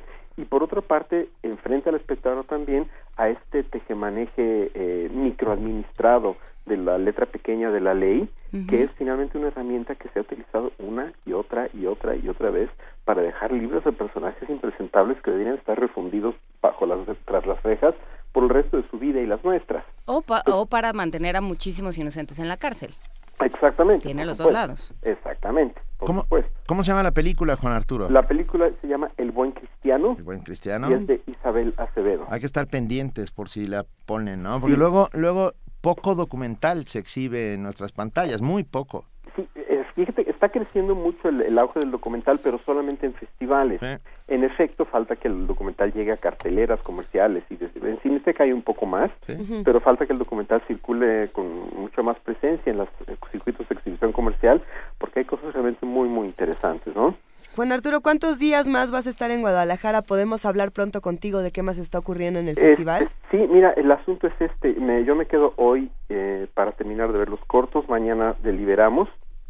Mañana, por cierto, voy a participar en una mesa redonda sobre los 40 años de Canoa de Felipe Casals, que es ah. una película absolutamente emblemática de nuestro cine. Me pidió Felipe que participara diciendo algunas cosas sobre esa sobre esa película. En eso voy a estar hasta mañana y después el miércoles me voy a reconvertir en vuestro hombre en Álamos, porque resulta que me voy directamente de aquí allá al Festival Internacional de Cine de Álamos a dar un pequeño taller de de lenguaje cinematográfico y supongo que veré algunas películas también. Y al fantasma de la doña. Exactamente, el fantasma de la doña. Entonces, si, si mis labores académicas me permiten ver algo de cine allá en Álamos, pues me convertiré rápidamente en vuestro hombre en Álamos. No esperamos menos, ¿eh? De lo que pasa por ahí, pero yo creo que todavía mañana y el miércoles podemos hablar un poco de las películas que estaba viendo aquí en Guadalajara, porque hay un par de cosas también interesantes que he estado mirando. Sigamos platicando, querido Juan Arturo Brennan, un placer como siempre y nos escuchamos en estos días eh, en todos tus recorridos y todas tus diligencias. Seguro que sí. Enorme abrazo. Igualmente para ustedes, un abrazo y estamos en contacto mañana. Gracias, Juan Arturo. Chao. Nos despedimos con una canción, vamos a escuchar. Sube al desván, eh, Víctor Manuel, es para nuestro equipo asesor. Las vigas de esta casa que aún siguen en pie. Me beberé tu sangre y pondré tu piel. Escribiré tu nombre en cada pared. No fue cosa de un día, ni dos, ni tres. Como el tigre a su presa te acorralé. Porque hueles a hierba, porque sabes hacerlo porque alguien rompe el molde, Hueles a tierra, porque sabes a hembra. Cuando nadie nos vea, sube al desván. Cuando nadie nos vea, sube al desván.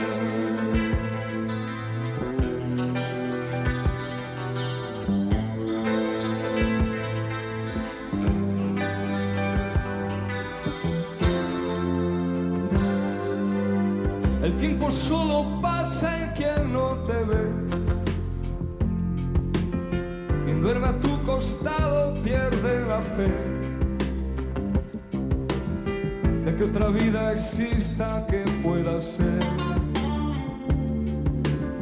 Mejor que recorrerte al amanecer, y aunque las cosas vengan a contrapié Siempre inventamos fuerza para crecer.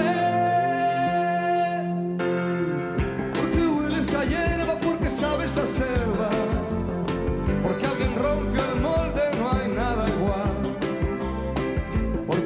tierra porque sabes a entrar. Cuando nadie nos vea, sube al desván.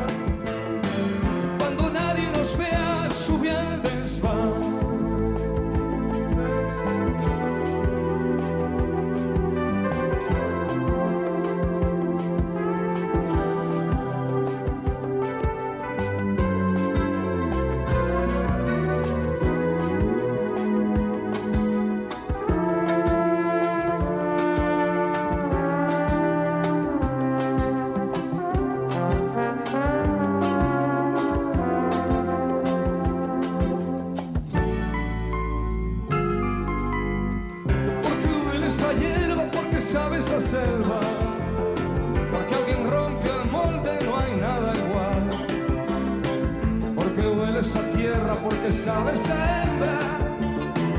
Cuando nadie nos vea, sube al desván. Cuando nadie nos vea, sube al desván.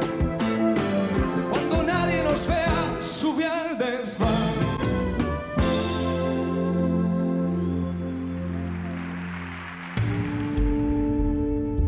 Primer movimiento. Información azul y oro.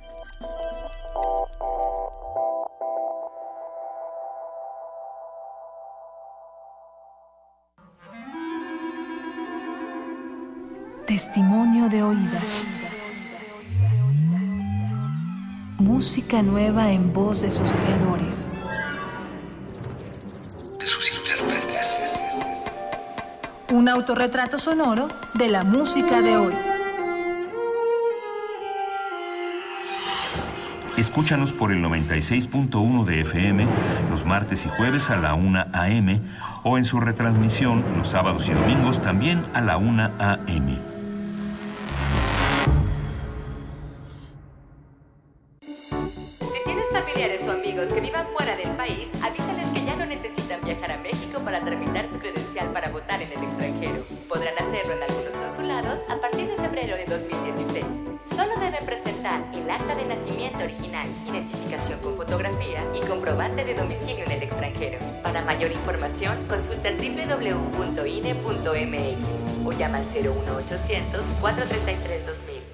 Instituto Nacional Electoral. INE. La radio es un medio de comunicación masiva. La radio es la música que falta por conocer. La radio es pornográfica. Es las calles y los comercios. Es un libro que se lee a sí mismo en voz alta. La radio es una película para ciegos. La radio es entender por qué podemos escuchar. La diversidad de sonidos que encuentra su cauce en la noche. Eso es resistencia modulada. Lunes a viernes, 21 horas. Por el 96.1 FM. Radio UNAM. Corte informativo. El Programa Universitario de Estudios de Género de la UNAM creó una plataforma digital para fomentar la igualdad entre hombres y mujeres en las estructuras académicas. Ana Buquet, directora de esta dependencia, dijo que el sitio Equidad de Género de la UNAM es único en su tipo. Es una página que está actualizándose permanentemente. Todas las semanas se cambian los contenidos. Lo hemos hecho a través de investigaciones sobre las condiciones de desigualdad que hay en la universidad, haciendo diagnósticos y la información que ha surgido de esas investigaciones ha sido la materia prima para diseñar y para implementar una gran cantidad de acciones.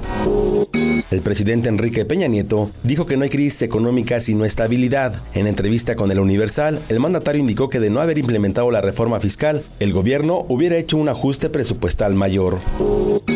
José Antonio Mit, secretario de Desarrollo Social, afirmó que la Cruzada Nacional contra el Hambre ha registrado avances importantes en los municipios en los que opera el programa. Los avances han sido muy importantes. En los 400 municipios que fueron objeto de atención de la Cruzada en una primera instancia, se aprecia una mejora importante en todas las carencias, en contraste con lo que se observa a nivel nacional, en donde también se acreditan avances en 5 de 6 carencias. En estos 400 municipios se acreditan avances en las 6 carencias. Julio Sánchez tomó posición como nuevo comisionado federal para la protección contra riesgos sanitarios COFEPRIS. El nuevo titular tendrá como objetivo fortalecer el acceso oportuno de la población a productos seguros, eficaces y de calidad a los menores precios. Raúl Flores, presidente del Partido de la Revolución Democrática en la Ciudad de México, pedirá al jefe de gobierno Miguel Ángel Mancera retomar la propuesta de ampliar la línea del metro. Xochitl Galvez, jefa delegacional de Miguel Hidalgo, afirmó que el uso de las redes sociales es para documentar los hechos irregulares y no para exhibir a la gente. Aseguró que el uso de Periscope le permite transparentar su trabajo. Alvar Cabeza de Vaca, secretario de Seguridad Pública de Guanajuato, señaló que se mantiene la búsqueda de la fuente radioactiva iridio 192. Se mantiene la alerta en municipios colindantes con Jalisco, Aguascalientes, San Luis Potosí, Querétaro y Michoacán. Rupert Colby, portavoz de la oficina del Alto Comisionado de la ONU en Ginebra, condenó el asesinato de Berta Cázares, defensora de los derechos de los pueblos indígenas en Honduras.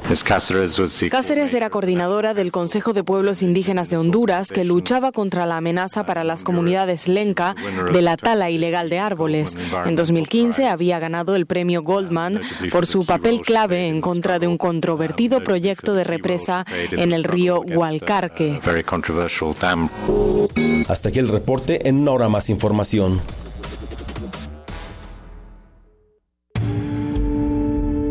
Primer movimiento.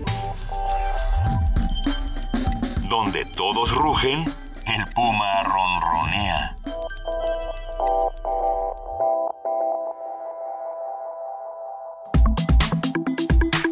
Nota Nacional.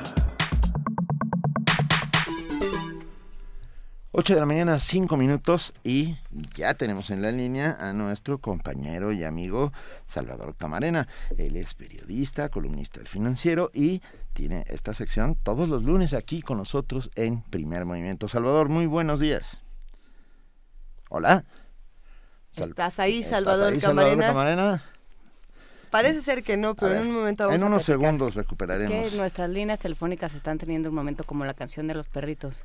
Teníamos tres, luego tuvimos dos, hoy solo tenemos una y aparentemente esa una que teníamos se, comió un bizcocho y la estamos perdiendo. Pero vamos a recuperar la comunicación con Salvador Camarena y mientras tanto compartimos algunos de los tweets, cosas que nos escriben, recomendaciones que ya nos llegan para poesía necesaria. Benito, ¿las vas a tomar? Sí, sí, mira, eh, Miguel Ibáñez sugiere el poema En tu casa desierta de Ramón López Velarde y Alex Guerra sucede... Eh, eh, nos dice que podríamos leer algo de Gaspar Aguilera para poesía necesaria. Vamos viendo.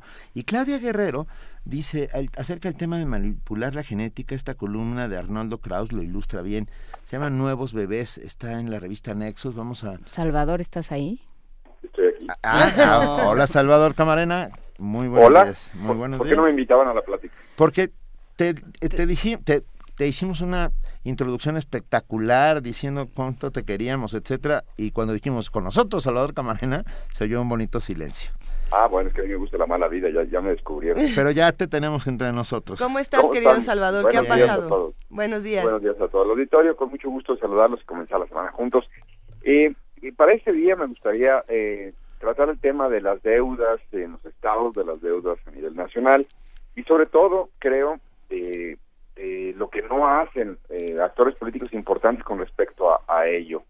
Em, e, e, el primero de marzo eh, me, topé con un con un video en redes sociales este de, que dura casi tres minutos que es protagonizado por el señor Ricardo Anaya, presidente nacional del Partido Acción Nacional. En ese video, el señor, pues, sin corbata, un, un, tono supuestamente muy amable y muy didáctico, eh, señala que eh, hay un hay un problema avecinándose, ese problema se llama endeudamiento excesivo y que el gobierno de Enrique Peña Nieto en solo tres años que llevan los priistas en su retorno al poder, en solo tres años se ha endeudado más al país que en los últimos 25 años. eh, todo esto puede ser que sea cierto, es decir, no estoy poniendo en duda la palabra del señor Anaya, lo que estoy poniendo en duda y lo que creo que deberíamos poner en duda es la legitimidad de su denuncia. Él entonces procede, nos dice, les voy a explicar por qué, nos dice en el video, por qué es peligroso esto de la deuda que está ocurriendo. Eh, el problema es que hay varios problemas. El primero es que recurre a López Portillo y a Salinas de Gortari, pasando, dice él, por Miguel de la Madrid, para, para exponer su caso. Y, quien ha pisado una aula de, clases eh, para dar alguna charla, quien tiene alumnos, sabe que los jóvenes de hoy, a los que supuestamente eh, apela este tipo de contenidos, con trabajos eh, recuerdan o tienen noción de quién fue Luis Donaldo Colosio. Eh, que por supuesto todos sabemos fue asesinado en el 94. Entonces pensemos si tienen los jóvenes eh, memoria de los tiempos de Echeverría, de los tiempos de López Portillo, de los tiempos, por supuesto, de Miguel de la Madrid. yo creo que no. Pero como me decía un panista hace rato, lo más grave es que precisamente Ricardo Naya tiene que hablar de López Portillo. ¿Por qué? Pues porque el PAN no puede hablar de sí mismo. De los últimos... No puede hablar de sí mismo en los dos sexenios que le tocó presidir el gobierno y no puede hablar de sí mismo hoy por resultados en los gobiernos de los estados. Entonces en ese video nos recuerda a Naya como, como quien trae el petate del muerto, que López Portillo pues provocó un caos todo el mundo sabe que su tercer apellido es Caos, López Portillo, Caos, con una inflación de más de 100%, devaluación de 250%, y que esa crisis o una parecida se, se repitió en los 80 con Miguel de la Madrid, y él pide, estoy citando sus palabras, el señor Anaya pide que no se nos olvide cuánta gente perdió todo su patrimonio en la crisis del 95. Este argumento eh, a mí me genera varios problemas. El, el primero es, si vamos a hablar de López Portillo, fue un candidato que compitió solo, que no tuvo oponente, que ganó, eh, ¿te acuerdas, Nito? Sí. Que, ganó en una campaña verdaderamente patética. eh, le digo Benito porque las otras dos compañeras de la mesa no van a recordar eso. Nosotros. Yo ahí estaba y voté en contra. en contra, pero no fuiste parte del 98%. No, fui el del 2. Exacto. El punto es que eh, es un petate del muerto lo de López Portillo, porque en efecto era otro país, en efecto hizo lo que hizo y provocó lo que provocó el señor López Portillo, pero seamos honestos, había un PAN más valeroso y había un partido comunista y había opositores eh, aislados, muy valientes y muy valiosos que estuvieron denunciando la simulación de selección, pues, para empezar, y la cerrazón de un sistema. Eh, el PAN ayer me, me puse a buscar datos, tenía en la elección del 79, eh, tuvo, eh, ganó cuatro distritos y por representación proporcional, porque hubo que hacer una reforma política, eh, pudieron meter otros 39, entonces para un total de 43 diputados en el 79. En el, 80, en el 85, cuando ya estaba la mitad del sexenio de Miguel de la Madrid, lograron 41 diputados, un poco menos que en la cantidad anterior, pero digamos que eran una representación simbólica dentro de la Cámara de Diputados.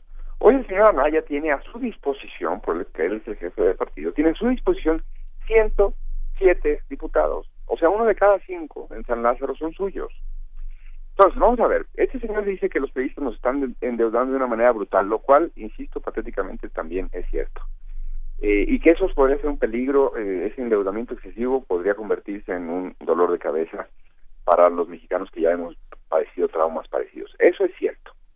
Pero lo que no es cierto es que entonces el señor Anaya se presente como una solución con su partido, porque ese partido, para empezar, en octubre y en noviembre del año pasado, votaron a favor la ley de la ley de ingresos y el presupuesto para este año. Entonces, te estás quejando del endeudamiento de un gobierno de tres años y le votas con 441 votos salió el presupuesto el año pasado, el presupuesto solo lo vota la Cámara de Diputados, y la ley de ingresos salió abrumadoramente aprobada en el Senado y en la Cámara de Diputados por 410 votos, es decir, solo votaron en contra los de Morena y por ahí algún desbalagado, pero no los panistas. Entonces, ¿de qué nos está hablando el señor Naya cuando nos dice este endeudamiento es un terrible problema? Bueno, ¿y entonces usted dónde estaba, señor líder de la nacional del partido?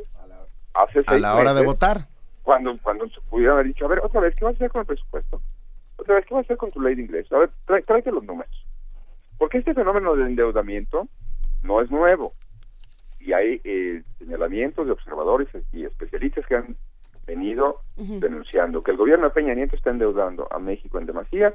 Samuel García es uno de ellos, tiene más de un año con esa denuncia. Leo Zuckerman es otro de ellos en el Excelsior, tiene más de seis meses diciendo, ojo, se está ampliando el margen de lo que representa la deuda en términos de Producto Interno Bruto. Bueno, cuando esas denuncias ya estaban en los medios, porque son de muchos meses, el señor Naya le pidió a sus diputados que votaran a favor del paquete económico del presidente Peña Nieto. Entonces, ¿qué doble moral? Pues aquí hay una. Segundo, la cosa de los panistas es una memoria muy selectiva. Y la del señor Naya es particularmente selectiva. Eh, Emilio González Márquez es un desfachatado que gobernó el estado de Jalisco. Bueno, no, no gobernó. Se aprovechó del estado de Jalisco. Lo condujo y lo chocó, digamos. Exacto. Y él triplicó la deuda de Jalisco. Y no solo eso, en enero, porque la transición allá en mi estado es larguísima, te votan en el verano y todo enero sigue presidiendo el mismo gobernador, que ya fue, digamos, este, evaluado en las urnas. En enero todavía pidió un crédito de dos mil millones de pesos, porque ¿qué creen? Tenía unos ahí unas pendientitos que no le había dicho a nadie que tenía y el nuevo gobierno tuvo que hacerse cargo de eso. Y luego los panamericanos y así, Exacto, los panamericanos son un desastre, dejaron un montón de deudas también con proveedores. Bueno, ese es un gobernador que hace que salió en el 2012, en, el 2013 de hecho, en el, en el, en el mismo tiempo que el el señor Anaya ya estaba diciendo, ya nos dice que se vino acumulando deudas, bueno, el, Emilio González Márquez triplicó la deuda de Jalisco, que no es un estado menor. En Guanajuato, el señor Juan Manuel Oliva la aumentó más de cuatro veces y también hay denuncias, como bien recordaban, sobre unos terrenos ahí para un parque bicentenario. En, fin. en Sonora, donde el impresentable señor Guillermo Padre este, todavía hay que evaluar qué hizo y qué no hizo, duplicó la deuda y le podemos seguir. Tan le podemos seguir, en un artículo de Mayamparo Casar de hace dos semanas, eh, en el Excelsior, donde denuncia que hay pasivos disfrazados en Puebla, Puebla sí, del panista Rafael Moreno Valle, hay pasivos disfrazados por 26 mil millones de pesos, que no aparecen en la deuda, que ronda los 6 mil millones de pesos, la deuda oficial, pero que sí son pasivos que se han ido contratando con mecanismos tipo fideicomisos, tipo PPS, y que el gobierno va a tener que enfrentar. Y es como si, pues, una cosa es que yo le pida a Benito prestados mil pesos y otra cosa es que, solo reconozca esa deuda y que le gorree todas las comidas y que tenga un compromiso de, que tengo que luego devolver el dinero de una serie de proyectos que él va a estar financiando y luego yo le voy a pagar. Bueno, el señor Moreno Valle tiene 26 mil millones de pesos en esos mecanismos. Entonces, ¿de qué nos habla el señor Anaya cuando nos dice, uno, ah, pues, ¿se acuerdan de López Portillo? Uno, no, no nos acordamos de López Portillo, pero no solo eso, sí nos acordamos de que ya pasó mucho tiempo y ustedes ya tuvieron el poder dos veces a nivel federal y que tienen que darnos cuentas. Y dos, de que usted no está haciendo el uso del mecanismo opositor por excelencia que es la, contención del gobierno, de sus excesos, de sus locuras, de las cosas que no debería hacer. ¿Por qué? Porque tiene más de 100 diputados, tiene tiene un poder en la Cámara de Senadores que hoy preside un panista, el panista Roberto Gil, la Cámara de Senadores, y entonces no generan políticas de oposición, no se enfrentan al gobierno y quieren ganar a, punta de spots, con una doble moral. No, y quieren ganar... Los estados no están dando tampoco resultados, perdón, y concluyo la parte esta, y quieren ganar también diciéndonos que los periodistas creen que no tenemos memoria, no, él también cree que no tenemos memoria, el señor Naya, pues claro que nos acordamos de Fox, y, claro, y los, los crecimientos también mediocres con Fox y con Felipe Calderón. Entonces, esta cosa de la espotización de la, de la democracia mexicana, eh, un día tiene que acabar, pero por lo pronto tenemos que venir señalando sobre todo aquellos que pues recurren a un petate del muerto muy visto, iba a decir una frase un poco más eh, no, ranchera, ranchera, es una cobija ya muy, pues, ya muy usada no, cobija muy usada y no tiene autoridad moral porque ahí están los gobiernos de sus estados, ahí están sus diputados inactivos y ahí están, por supuesto, la falta de honestidad frente al tema. No, y además es que recurren a esta oposición regañona, esta oposición con el dedito levantado que dice, este, eso les pasa por votar por ellos, ya ven, a ver, no, señor, cuando votamos por ustedes no nos fue mucho mejor en muchos en muchos estados. Y además, eh, claro, tienen que irse a López Portillo porque era cuando las cosas eran muy claras, ¿no? Cuando eran eran nosotros contra ellos o por lo menos así. El bipartidismo aparente. Así se podía plantear, pero pues no es lo mismo ser borracho que cantinero, también yo vengo del rancho. Entonces, claro, ya ahorita que todo está tan confundido, no pueden salir con esta misma con esta misma retórica, o sea, ¿a quién creen que están engañando? Bueno, ni unos ni otros. Exacto, esto en efecto no es de ninguna manera ninguna disculpa o decir, eh, ay, los periodistas así son, pero ustedes son lo mismo. No, no, no. Eso, eso eh, estamos diciendo, los, problemas de los periodistas hay que analizarlos en su justa medida, en su contexto, y denunciarlos y, por supuesto, criticarlos. Pero lo que, nos, lo que es una verdadera pena es que hayamos perdido un partido de oposición que, en efecto, aquí sí le podemos voltear la moneda al señor Anaya. Sí. En tiempos de López Portillo, representaba cierta dignidad de una manera ciudadana de enfrentar un poder eh, verdaderamente despótico. Cierta dignidad de la mayoría de ellos, del, digamos, el PAN era visto como eso. Hoy el PAN no es visto como esto y este señor eh, quiere que, oigan, sí, hombre, sí, ya pasó, ya, ya, te decepcioné dos veces y de, gran manera, bueno, y a nivel estatal, uy, te decepcioné. Pero cuando López Portillo estábamos bien padres, no me digan. Exacto, entonces, regresemos, ándale, quieren otra vez por lo que me hiciste con López Portillo. No, no, bueno, no, es como si no hubieran pasado las organizaciones panistas en Morelos. Como si no hubiera habido trabajo ciudadano. Bueno, y como si no hubiera visto este despertar que en efecto incluye pues quitarse la venda frente a los periodistas, quitarse la venda frente a los panistas, frente a no pocos y más de un eh, por ahí este, transfuga, para dejarlo en esos términos. Ricardo Anaya sube este video a su cuenta de Facebook el primero de marzo, hace unos cinco días más o menos. Y bueno, eh, ahí quizá entra otra parte interesante, Salvador, y es también al público el que está buscando Ricardo Anaya cuando da este tipo de mensajes, ¿no? Él en distintas conversaciones ha dicho, a ver, las nuevas discusiones se dan en redes sociales, él es, él es muy, eh, digamos, utiliza mucho Periscope, utiliza mucho Facebook, Twitter y demás, y, y supongo que está buscando un público joven que precisamente no recuerde, entre comillas, porque todos recordamos no. Pero, no y Precisamente porque no todos recordamos puede hacer eso. Pero ahí entra otra cosa interesante, el internet es la herramienta más grande de información que tenemos ahora y parece, bueno, todos ya tenemos la oportunidad de recordar con utilizar las herramientas más básicas del internet. Eh, ¿Qué opinas de utilizar estas plataformas como lo está haciendo Ricardo Anaya y del, público al que está buscando con estas declaraciones? Bueno, hay, hay una doble pregunta ahí. Eh, creo que todavía vamos a ver mucha evolución de las redes sociales eh, en cuanto a mecanismo de propaganda, en cuanto a mecanismo de eh, acercamiento a los eh, ciudadanos, a los electores, tratándose de medios convencionales de, comunicación. Es decir, cada vez que hablamos de redes sociales estamos hablando casi casi en pasado. que digamos así es. Ya, ya, fue rebasado, ya sea porque evidentemente no somos los expertos que estamos más al día en el tema, ya sea porque eso evoluciona demasiado rápido. Entonces, yo creo que es una obviedad, pero por supuesto que hace bien intentando ganar una audiencia a través de ese medio. Salvo que en eso no funciona, eh, en eso es muy fácil también denunciar los alterados, o sea, es muy fácil también de, llevarlo a, ah, sí, sí, el, PAN con López Portillo fue muy meritorio, pero ¿qué crees?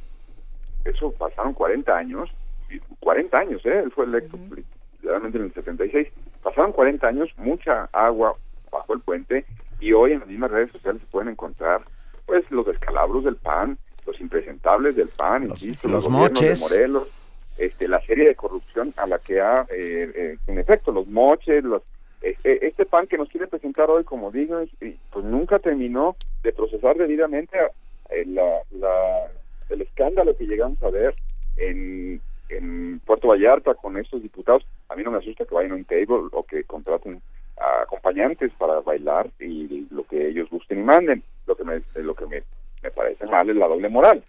Eso me parece. Y me parece mal que luego nadie diga quién, quién armó la fiesta, nunca se dijo, quién la financió, quién la pagó, o sea, así como tal, y que sean protagonistas de una cultura en efecto de corrupción y de moches, de donde salía dinero de las arcas públicas por eso aprueban los presupuestos por mayoría, por eso aprueban los presupuestos de Peña Nieto, porque ellos también llevan una, una bajada de eso, porque ellos también están bajando sus distritos dinero para luego dedicarlo a obras, para luego perpetuarse en puestos, para luego favorecer a compañías, en, son los moches, favorecer a compañías ligadas a ellos mismos, y entonces pues, ellos son parte del sistema. En el 76 no eran, hoy soy parte del sistema y eso a través de redes sociales se lo puede eh, demostrar fácilmente también el señor Anaya.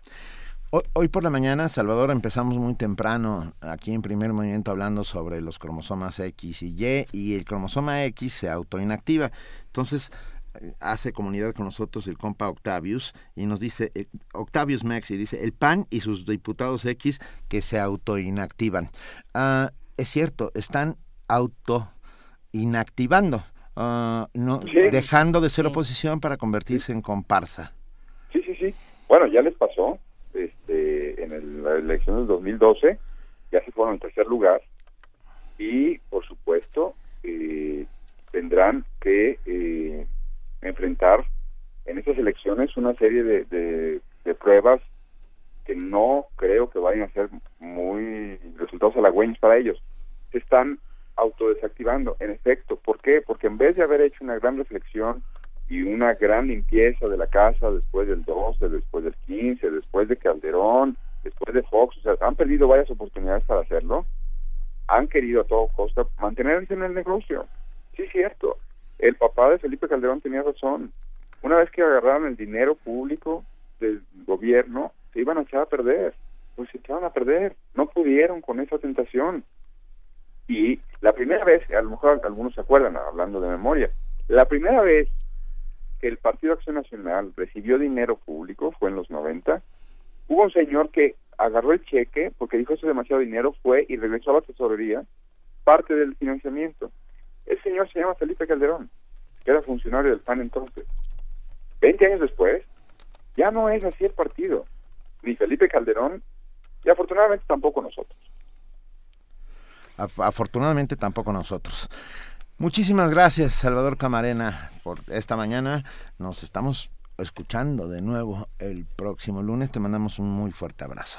Un abrazo grande. Que estés muy bien toda la semana. Que estés muy bien, Salvador. Ya compartimos tu columna en nuestras redes sociales para que todos podamos sumarnos a esta discusión. Te mandamos un abrazo. Gracias, Luisa. Un abrazo. Un abrazo.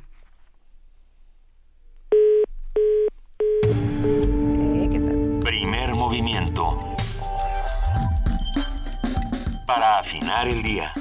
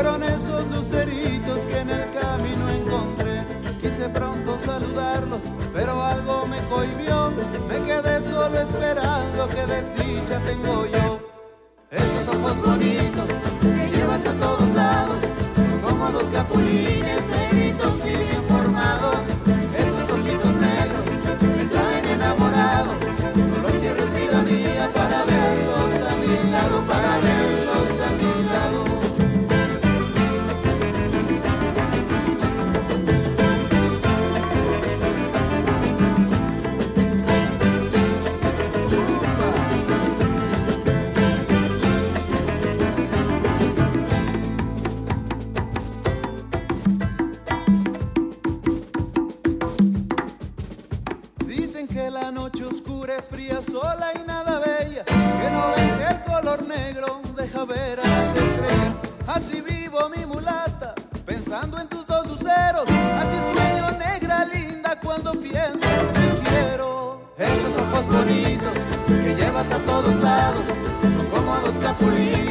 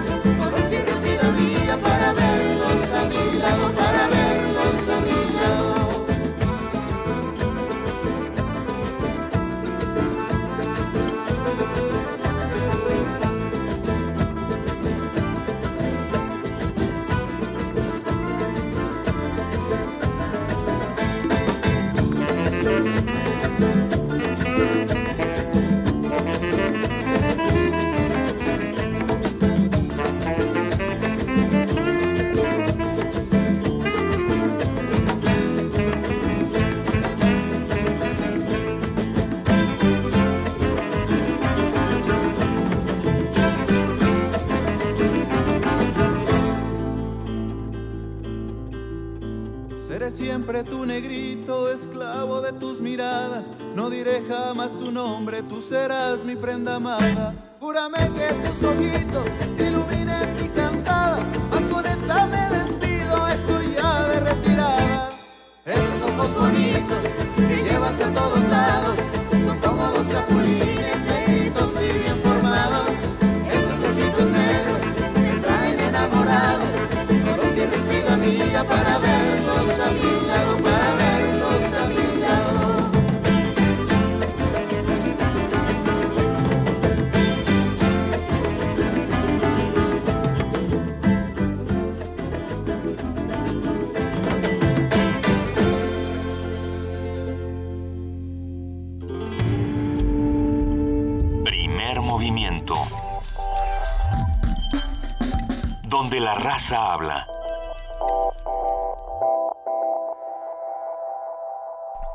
Escuchamos, Benito? Acabamos de escuchar a los molotes cantando capulines. Los capulines son, aparte de esta maravillosa fruta de color casi negra, en este caso, una referencia a los ojos de una mujer.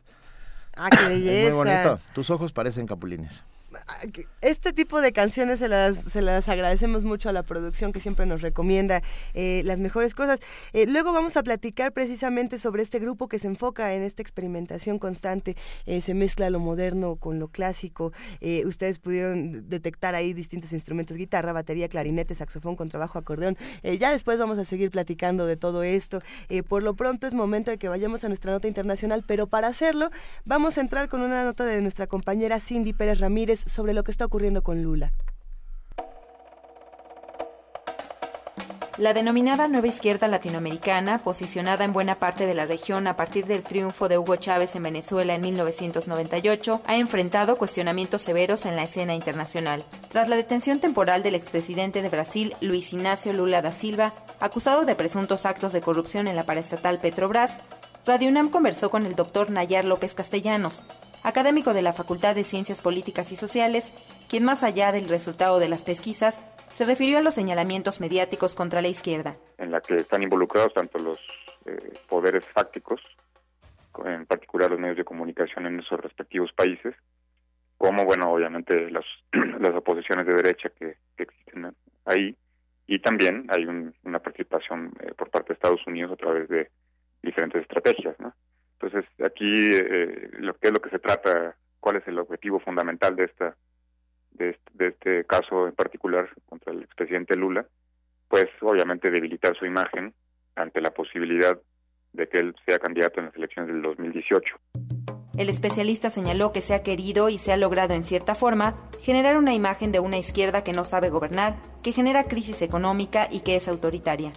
Brasil es una potencia, finalmente, una potencia regional es la sexta, entre la sexta y octava economía del mundo, con eh, grandes recursos naturales y una industria muy potente, muy fuerte, que está en la mira, ¿no? Es decir, si el gobierno del, los gobiernos del PT logran caen en las elecciones y se dibuja esta opción en Brasil, eso sin duda influye en la región. Pero a mí me parece eh, me parece curioso que, estos sectores de, la derecha que están criticando estos proyectos, pues fueron los que en su momento apoyaron a las dictaduras militares en Chile, Argentina, Brasil, Bolivia, etcétera, son parte de esa misma clase política que en el pasado justo hacía todo lo que ahora están eh, diciendo que los que los gobiernos de izquierda hacen, ¿no? El caso del expresidente Lula da Silva es una oportunidad para analizar el desempeño social y político de izquierda en América Latina. Para Radio UNAM, Cindy Pérez Ramírez.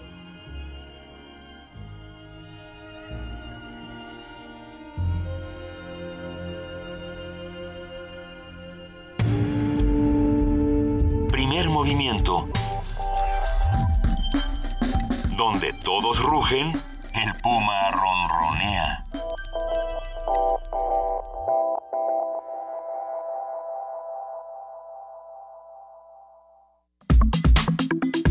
Nota Internacional. Más de 200 simpatizantes del expresidente brasileño Luis Ignacio Lula da Silva se, manifestaron este domingo en Río de Janeiro para denunciar la persecución de los medios en el caso de corrupción en Petrobras. Si atacan a Lula, me atacan a mí, gritaban los manifestantes con banderas rojas del Partido de los Trabajadores, fundado por Luna al final de la dictadura militar en 1980 ícono de la izquierda brasileña, Lula fue detenido brevemente el viernes para ser interrogado en el marco del escándalo de corrupción en la gigante petrolera Petrobras. Declarándose humillado por la medida coercitiva, Lula afirmó que podría haber acudido de forma voluntaria y consideró un circo jurídico mediático lo sucedido tras su interrogatorio. El exmandatario anunció que luchará hasta el final e hizo referencia a su posible candidatura en las elecciones presidenciales de 2018. Para brindarnos un análisis de la nota, del proceso que se ha seguido y de los escenarios que se plantean en la vida social y política de Brasil, hoy nos acompaña en la línea Alexandre de Freitas Barbosa, profesor de Historia Económica y Economía Brasileña del Instituto de Estudios Brasileños de la Universidad de Sao Paulo. Muy buenos días, Alexandre de Freitas. Buenos días, es un gusto para mí hablar con ustedes de la UNAM. Para nosotros es un placer. ¿De qué, de qué, eh, de qué se acusa a Lula y cómo podemos seguir toda esta controversia? Bueno, voy a intentar de, de, de, ser, eh, porque la, el tema ahí tiene varias ramificaciones, ¿no? Entonces voy a intentar de ser, eh, de no discutir tanto las cuestiones más coyunturales. Pero lo, lo que se pasa es que, como ustedes han dicho, si, si, si, si ha encontrado ahí indicios muy fuertes de corrupción en la Petrobras, que a, partir de sus operaciones se, se, se lograba obtener recursos para la financiación de campañas eh, electorales del PT, de, eh, del Partido de los Trabajadores y de varios otros partidos que componen la base de apoyo del gobierno. Estas empresas son empresas generalmente de construcción civil que eran contratadas por la Petrobras y un monto siempre era repartido ahí para financiación de campaña. Lo que se está en esta fase de, la apuración, que es conducida por la Policía Federal y por el Ministerio Público Federal de Brasil, es de intentar de ver de qué medidas Lula sabía, hacía parte del esquema, y se tuvo ventajas personales uh, eh, en este eh, esquema.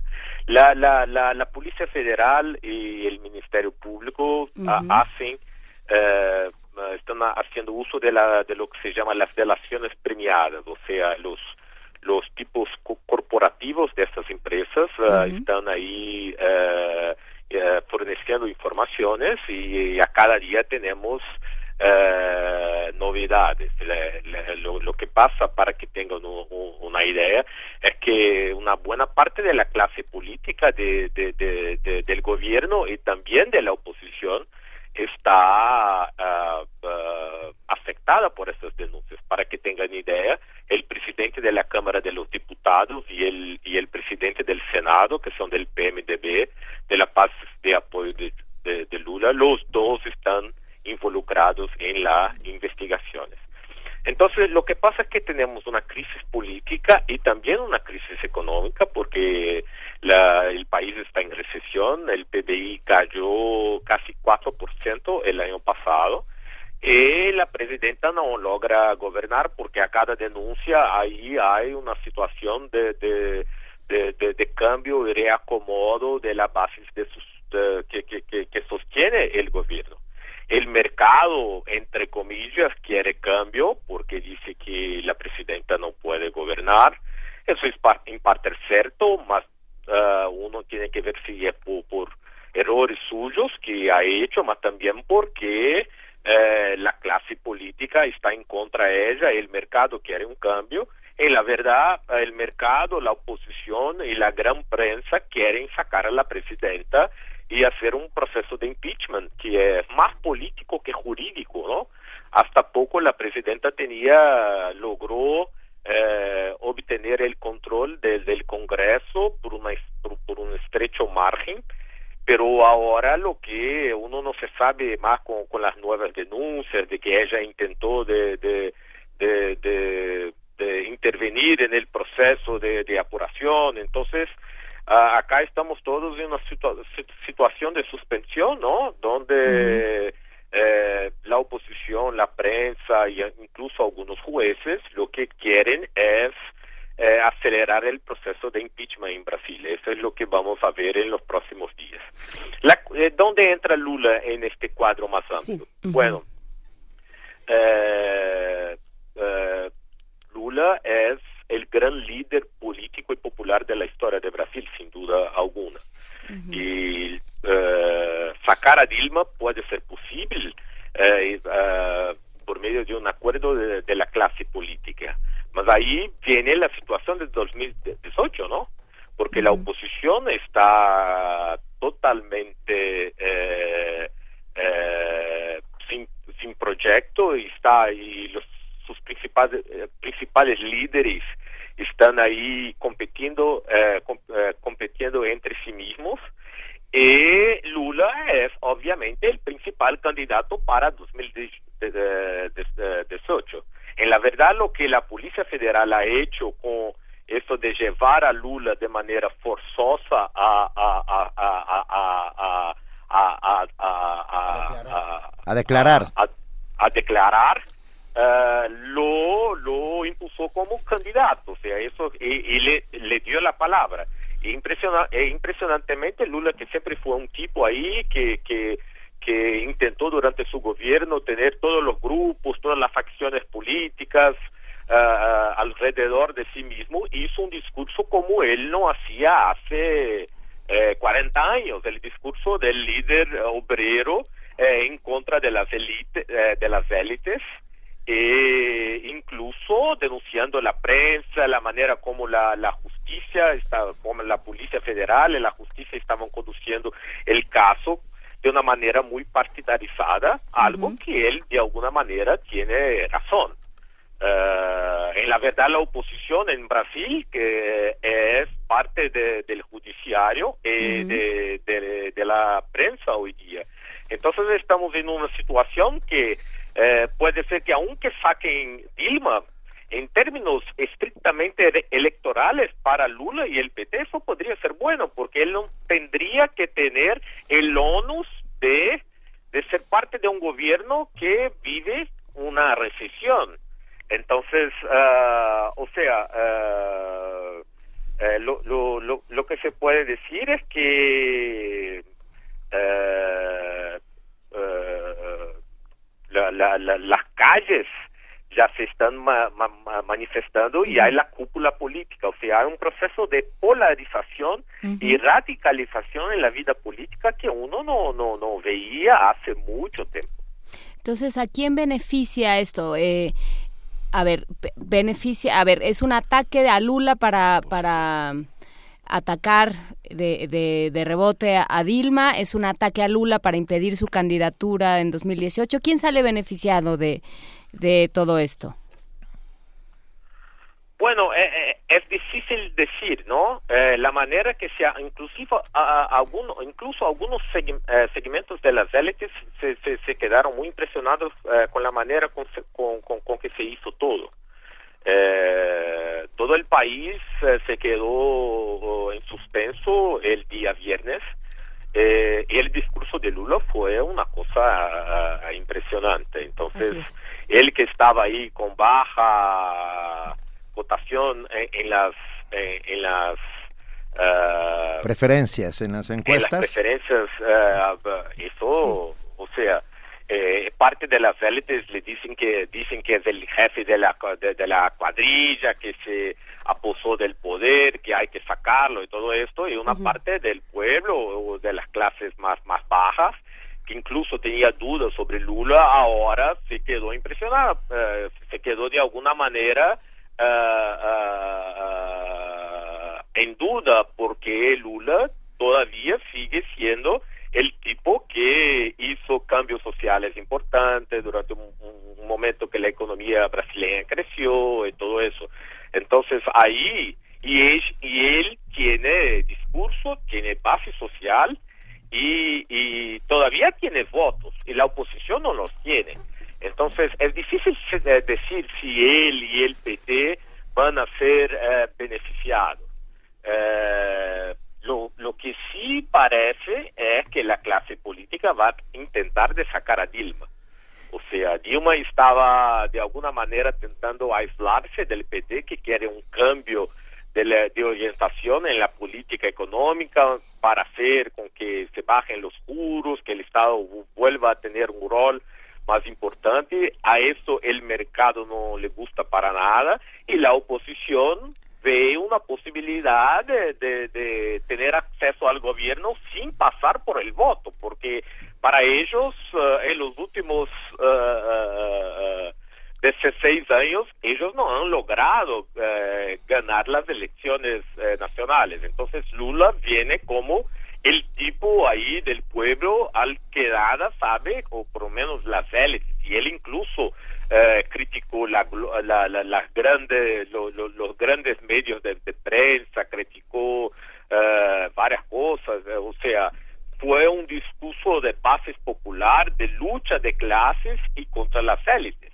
Entonces, el tipo que estaba ahí eh, lleno de acusaciones, que tenía una, una, que era visto por una buena parte de la población como un tipo que, bueno, eh, eh, sabía de lo que estaba pasando, incluso participó, el viejo Lula volvió. Eso cambia todo, ¿no? Porque eh, ahora, si Dilma logra seguir en, en su puesto, ahí Lula va a tener que empezar el proceso. Él dije que va a viajar y hablar y hacer lo, lo que sabe, que va a viajar por todo el país y todo eh, eso.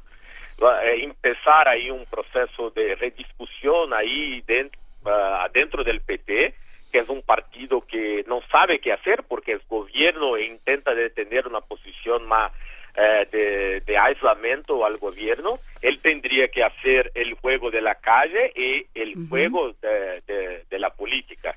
Eh, en caso Dilma siga, o sea, no estoy diciendo que la crisis puede llegar a un tal nivel que Lula y otros tipos va, pueden decir a, Dilma que, que, que, renuncie porque la, la, la clase política está ahí interesada de, de, de de sacar a Dilma, mas Dilma todavía tiene apoyo ahí del presidente del Senado, el presidente de la Cámara de los Diputados, se ha beneficiado directamente de, de este esquema, puede salir de la presidencia de la Cámara de los Diputados. Entonces todas las piezas del ajedrez están todavía ahí se, se moviendo, ¿no? Y es muy cercano, de, es muy cercano para decir quién va a ganar o, o no pero Lula volvió y él va a ser ahí una parte importante de, de, lo que, va a pasar. Uno que vive en Brasil va eh, en, la, en, las fincas donde se venden eh, periódicos, donde se, se, venden eh, las revistas y todo esto, está todo en contra Lula. Entonces hay un movimiento. La verdadera oposición es la prensa y segmentos del judiciario y la oposición eh, de partido está intentando de aprovecharse de eso para ver si hace los cambios, pero en el medio de una recesión, con más dos años y medio, ¿qué podrán hacer ellos? Ah? Y Lula va a poder siempre decir, no, eh, algunas personas volvieron a la situación de pobreza, pero yo soy la persona que sabe cómo sacarlas de ahí. O sea, eh, este discurso de, de clase desde abajo, contra los de arriba está muy fuerte y, es algo que jamás Lula y Dilma han utilizado en los últimos años, aunque hubo un componente de lucha de clase, era siempre una cosa de gobernar para todos y ahora el discurso eh, de los de abajo contra los de arriba. Parece que el Brasil que Brasil que estaba un poco aislado del cuadro de Argentina, Venezuela, se está llegando más cerca de lo que se pasa en los otros países de la región. Habrá que estar al pendiente de lo que ocurre en Brasil y de lo que ocurre con esta nota en particular, Alexandre de Freitas Barbosa. Eh, ¿Qué podemos esperar en las próximas semanas, en los próximos días? Y también, eh, ¿cómo podemos observar este, este acontecimiento, toda esta controversia desde la geopolítica internacional? Bueno, eh,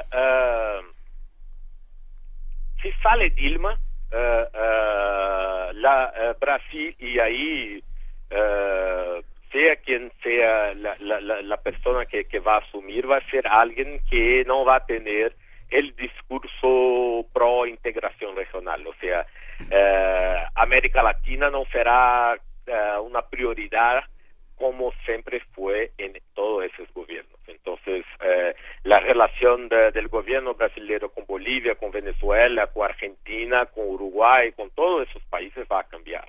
Entonces, eh, sería como poner a alguien ahí de la derecha que tenía que, se sentiría muy más uh, uh, tranquilo hablando con Estados Unidos o con, la Unión Europea. Sería un discurso de crear condiciones para para la, credibilidad internacional de Brasil, eh, los de la región, la, la de África, de los acuerdos de África, todo eso que de alguna manera ya se empezó a, atenuar con el gobierno Dilma, sería un, cambio ahí importante, ¿no? Eh, no solo en el término en términos de discurso, pero también en términos de, de, práctica, o sea, una postura eh, más en contra de Venezuela, una postura que, ve Ecuador y Bolivia y los otros países con un, de una cierta manera una visión ahí eh, desde afuera y como si pero eh, para Brasil la región es importante entonces mismo un gobierno eh, más de derecha tendría que, que, mirar a, a, los vecinos mas seguramente no sería eh, una una manera de, de, de, profundizar el proceso de integración económica, política y cultural de la región. Venga, muchísimas gracias, eh, profesor Alexander de Freitas Barbosa, profesor de Historia Económica y Economía Brasileña del Instituto de Estudios Brasileños de la Universidad de Sao Paulo. Ah, ojalá hablemos muy pronto en cuanto sepamos qué sucederá con este juicio político que se le lleva a cabo a, la presidenta Dilma Rousseff. Ok, será siempre un gusto. Muchas gracias, un abrazo. Otro, chao, que les vaya bien. Ya está, bueno, seguimos aquí. Son las 8 de la mañana con 50 minutos. Y tenemos un audio de Dilma Rousseff, precisamente la reacción de Dilma Rousseff frente a estas cosas. Eu quero manifestar o meu mais absoluto inconformismo com o fato do ex-presidente Quiero manifestar mi más absoluta inconformidad con el hecho de que el expresidente Luis Ignacio Lula da Silva, quien varias veces asistió de forma voluntaria a proporcionar información a las autoridades competentes, sea ahora sometido a una innecesaria conducción coercitiva para prestar otro testimonio. A una desnecessária condução coercitiva para prestar mais um outro depoimento. Primer movimiento Escucha la vida con otro sentido.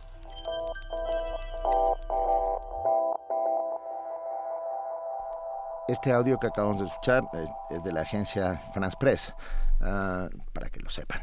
Eh, rápidamente, antes de pasar a nuestra siguiente entrevista, quiero decirles que he conocido el sábado a Diogenito, que les manda muchos abrazos. En verdad, todos hemos tenido encuentros con Diogenito. Diogenito, muchas gracias, te mandamos un fuerte abrazo. Estuvo ahí en Jutepec donde di una conferencia y, me, y me encantó verlo. ¿Qué haces en Jutepec, Diogenito? Ya nos contarás. Es que es de Cuernavaca, siempre nos dice Cierto que es. de Cuernavaca. Pero bueno, es verdad. tenemos en la línea y lo agradecemos inmensamente a nuestra amiga Edna Rivera, coordinadora del programa Abuelos Lectores y Cuentacuentos, que cumple 10 años. Hola Edna. Hola Benito, muy buenos días. Muy buenos días, qué gusto tenerte con nosotros. Ya son 10 años de programa. No, mi vida santa, son 10 generaciones.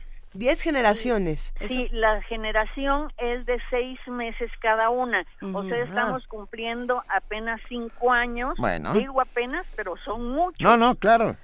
Diez generaciones. ¿Cómo llegamos a la décima generación de estos abuelos lectores y cuentacuentos? Como decía mi abuelita, llegamos con el Jesús en la boca, porque con tantos recortes, entonces decían es que a lo mejor nos quitan el programa, necesitamos eh, donativos, necesitamos... Finalmente fueron lo suficientemente sensibles para mantener el programa y hoy estamos de fiesta porque entregamos constancias a la décima generación llevamos 1.200 abuelos capacitados. ¿Y qué, en qué consiste esta capacitación? ¿Qué aprende uno en eh, siendo abuelo cuentacuentos? Mira, aprenden a leer en voz alta porque uno piensa que leer es muy fácil, pero no es cierto. Tiene una cierta técnica que va desde la respiración, el, la colocación de la voz, luego charla literaria, cómo seleccionar los textos depende de las edades a las que se les va a leer.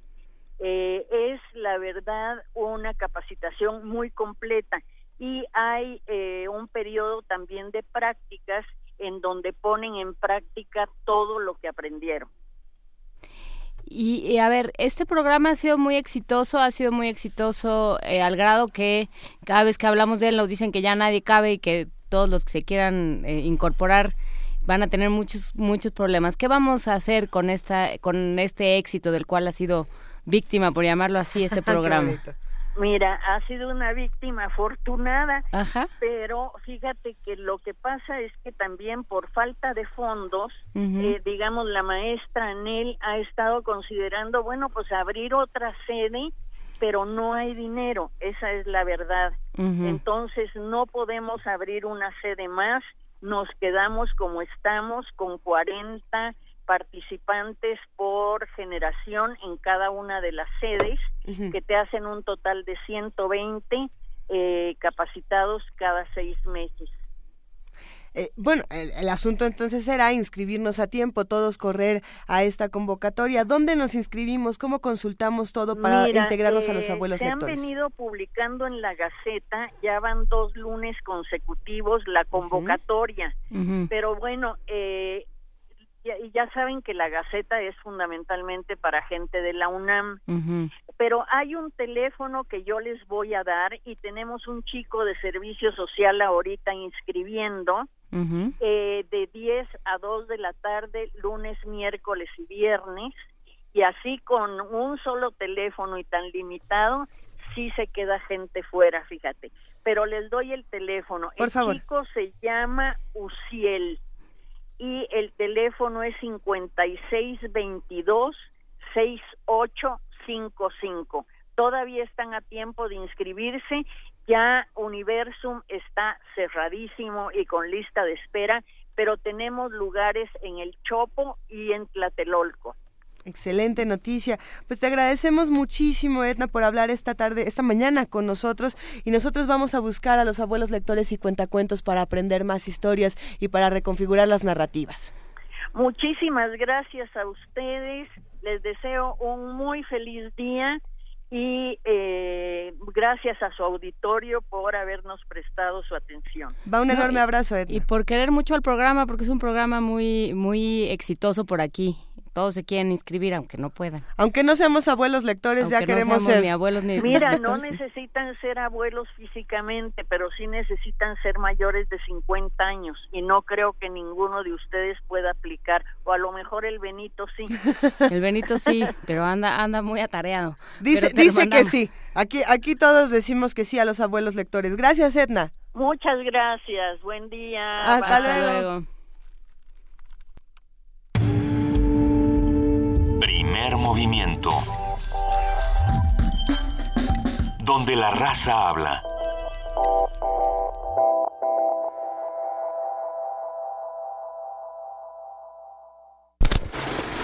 De las vistas de Salvador Toscano a la época de oro. De la nueva ola a lo experimental. Del celuloide a la era digital. Filmoteca UNAM. 55 años de preservar la memoria fílmica. Acervo y restauración, hemeroteca, banco de imágenes, producción, cine en línea, talleres.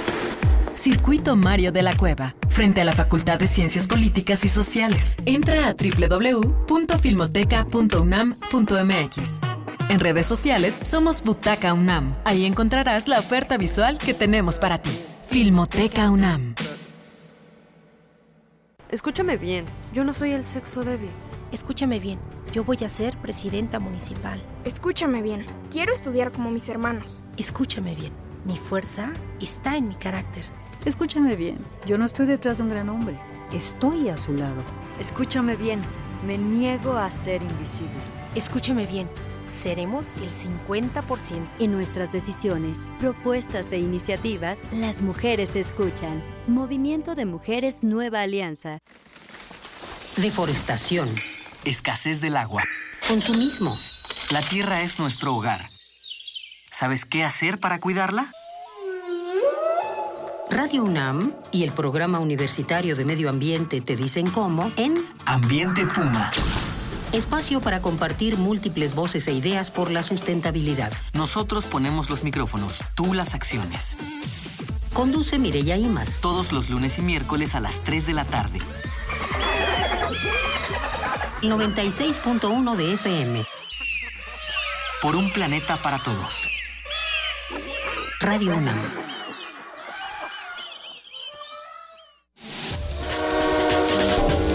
Corte informativo. Ricardo Barragán Manso, investigador del Instituto de Geología de la UNAM, afirmó que el socavón que sufrió el río Atoyac en Veracruz es un daño irreversible, pues se originó de forma natural y tratar de repararlo podría generar otras afectaciones. Es una geológica que se forma de manera natural y revertirlo podríamos pensar en rellenarlo, pero rellenarlo es así como que luchar en contra de la naturaleza, porque si ya colapsó ahí en ese punto es porque las rocas están siendo disueltas en ese punto, entonces va a seguir colapsando. Si es una falla, también está difícil el asunto porque si es una falla, las fallas crecen. La Secretaría de Salud aseguró que quedó normalizada la distribución de Tamiflu, medicamento para tratar la influenza. La dependencia detalló que se han registrado 149 fallecimientos por la influenza en el país. La esposa de Joaquín El Chapo Guzmán, Emma Coronel, dijo que el narcotraficante no conoce a Rosa Isela Guzmán, quien se identificó como su hija y aseguró un medio británico que su padre estuvo dos veces en Estados Unidos. Martí Batres, presidente de Morena en la Ciudad de México, señaló que miembros de la Asamblea Constituyente deben ser electos en urnas y no designados por acuerdos políticos. La Secretaría de Salud del Gobierno de la Ciudad de México inició el operativo de Cuaresma Ponte Trucha. Verificadores de la Dirección de Fomento Sanitario visitarán más de 600 establecimientos con el fin de evitar riesgos a la salud por consumo de alimentos del mar en mal estado. El Instituto Nacional de Antropología e Historia felicitó al jefe de gobierno Miguel Ángel Mancera por la decisión de reubicar el sitio de la construcción de la rueda de la Ciudad de México. La Organización para la Cooperación y el Desarrollo Económico señaló que al menos 24% de los docentes de educación básica y media superior pagan su propia capacitación. Señaló que los obstáculos para participar en actividades de desarrollo profesional son la carencia de incentivos y la falta de apoyo laboral. Gustavo Castro Soto, sociólogo y ambientalista, fue interceptado en el aeropuerto de Tegucigalpa por autoridades hondureñas. Ello para proporcionar información sobre la ejecución de la activista hondureña Berta Cáceres. La Comisión Nacional de Defensa de Corea del Norte amenazó con realizar ataques preventivos nucleares contra Corea del Sur y Estados Unidos. Esto en respuesta a las maniobras militares conjuntas anuales que ambos países iniciaron. La Organización de las Naciones Unidas afirmó que no permitirá que los miembros de sus tropas de paz estén involucrados en más casos de abusos sexuales en África. Atul Kare, secretario general adjunto de apoyo a las actividades sobre el terreno, dijo que se tomarán medidas pertinentes. Los acontecimientos desgarradores que han salido a la luz en la República Centroafricana son un duro recordatorio de que debemos redoblar nuestros esfuerzos para frenar este flagelo y que para hacerlo dependemos de una fuerte asociación con los Estados miembros, dijo. La cotización del dólar en ventanillas de los principales bancos del país amanece en 18 pesos con 10 centavos a la venta y en 17 pesos con 35 centavos a la compra. Hasta aquí la información, lo esperamos en nuestro corte vespertino. Primer movimiento. Escucha la vida con otro sentido.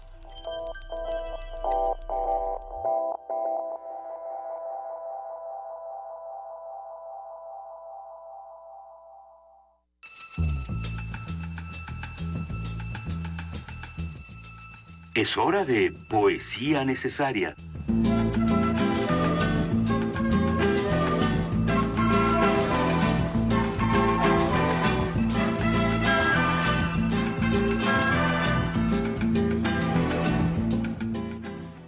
A las 9 de la mañana con dos minutos nos vamos a la poesía necesaria del día de hoy y es el turno de nuestro querido Benito Taibo. Y es el turno más bien de Alay de Fopa. Alay de Fopa, poeta guatemalteca, desaparecida en las garras de la cruel dictadura de Ríos Montt, justo de lo que hablábamos hace un rato con Juan Arturo Brennan. Gran, grandísima poeta que se exilió en México y que de un día decidió regresar a su patria a buscar a su hijo que también que estaba desaparecido y ella misma fue desaparecida. Destierro de Alay de Fopa. Mi vida es un destierro sin retorno. No tuvo casa mi errante infancia perdida.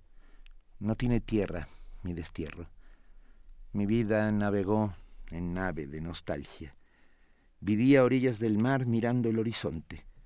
Hacia mi casa ignorada pensaba zarpar un día el presentido viaje me dejó en otro puerto de partida. Es el amor, acaso, mi última rada, o brazos que me hicieron prisionera sin darme abrigo. También del cruel abrazo quise escaparme. Oyentes brazos que en vano buscaron mis manos. Incesante fuga y anhelo incesante. El amor no es un puerto seguro. Ya no hay tierra prometida para mi esperanza. Primer movimiento. El mundo desde la universidad.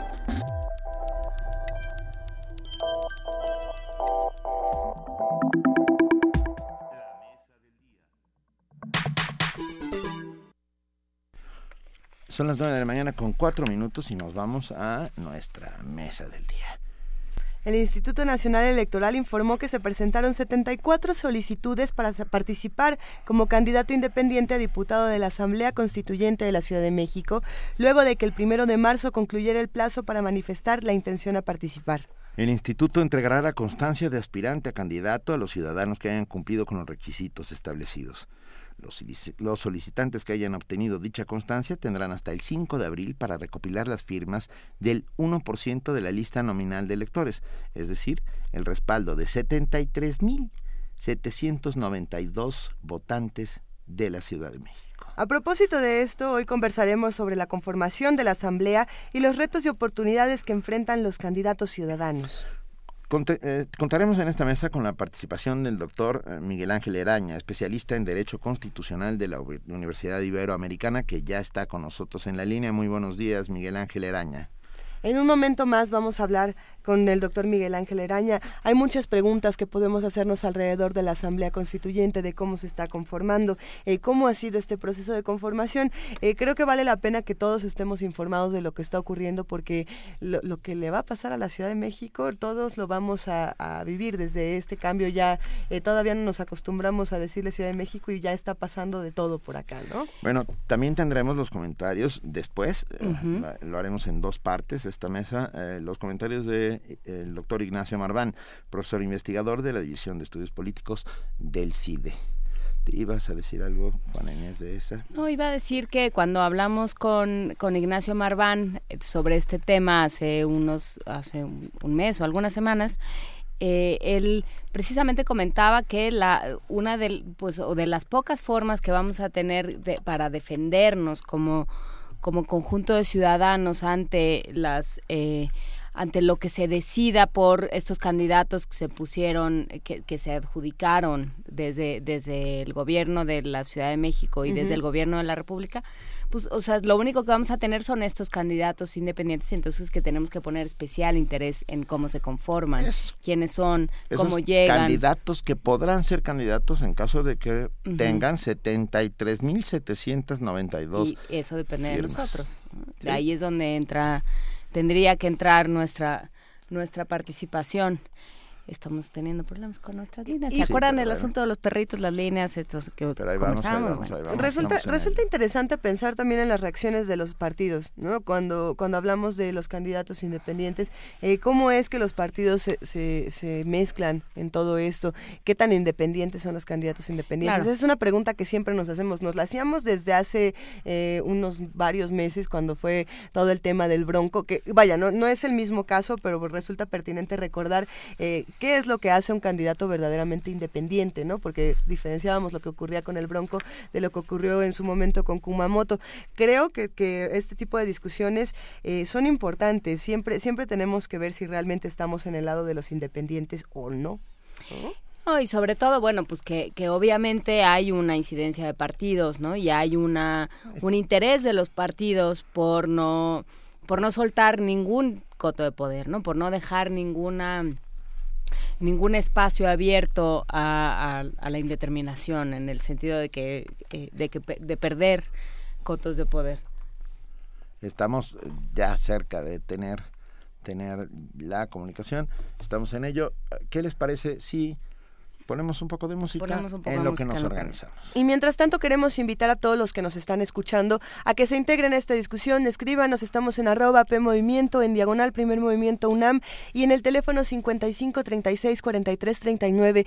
¿Qué, ¿Qué tanto saben de esta Asamblea Constituyente? ¿Cómo, ¿Cómo ven este proceso de conformación? Escuchemos música y sigamos platicando.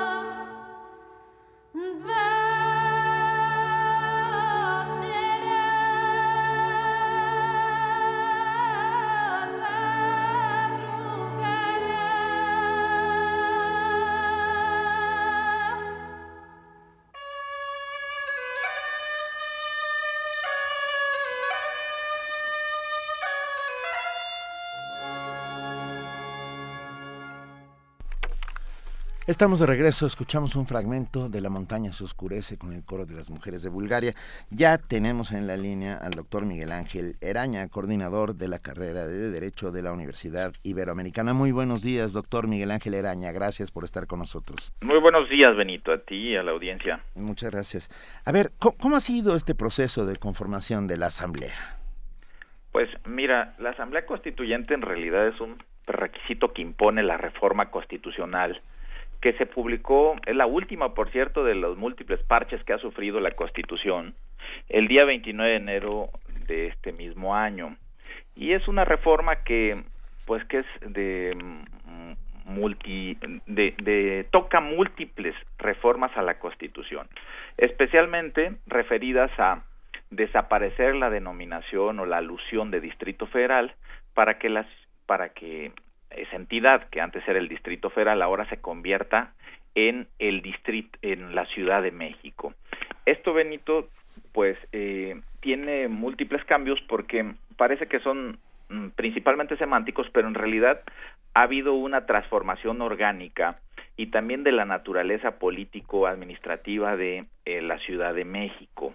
Y entonces esta Asamblea Constituyente cuyo cuya elección ya está en curso porque están digamos si vienen los prolegómenos pero no no debe pasar ya con la autoridad electoral que es el IFE y el organismo público local eh, que se encarga de las elecciones en el Distrito Federal el INE y, y el el OPLE local pues no debe pasar ya días para que se abran los periodos de registros de candidatos que competirán hombres y mujeres por los 60 espacios disponibles para la elección del 5 de junio próximo. Estos 60 espacios disponibles de los 100 que componen teóricamente la Asamblea eh, Constituyente del Distrito de la Ciudad de México eh, son los únicos que están, digamos, es un 60%, porque el restante 40% son designaciones directas, tanto del presidente de la República como del jefe del gobierno, son 7 y 7, más otro, otros tantos, 14 y 14, que elegirá tanto la Cámara de Diputados como la Cámara de Senadores. Y es mucho decir, elegirán, ascribirán a la Asamblea Constituyente.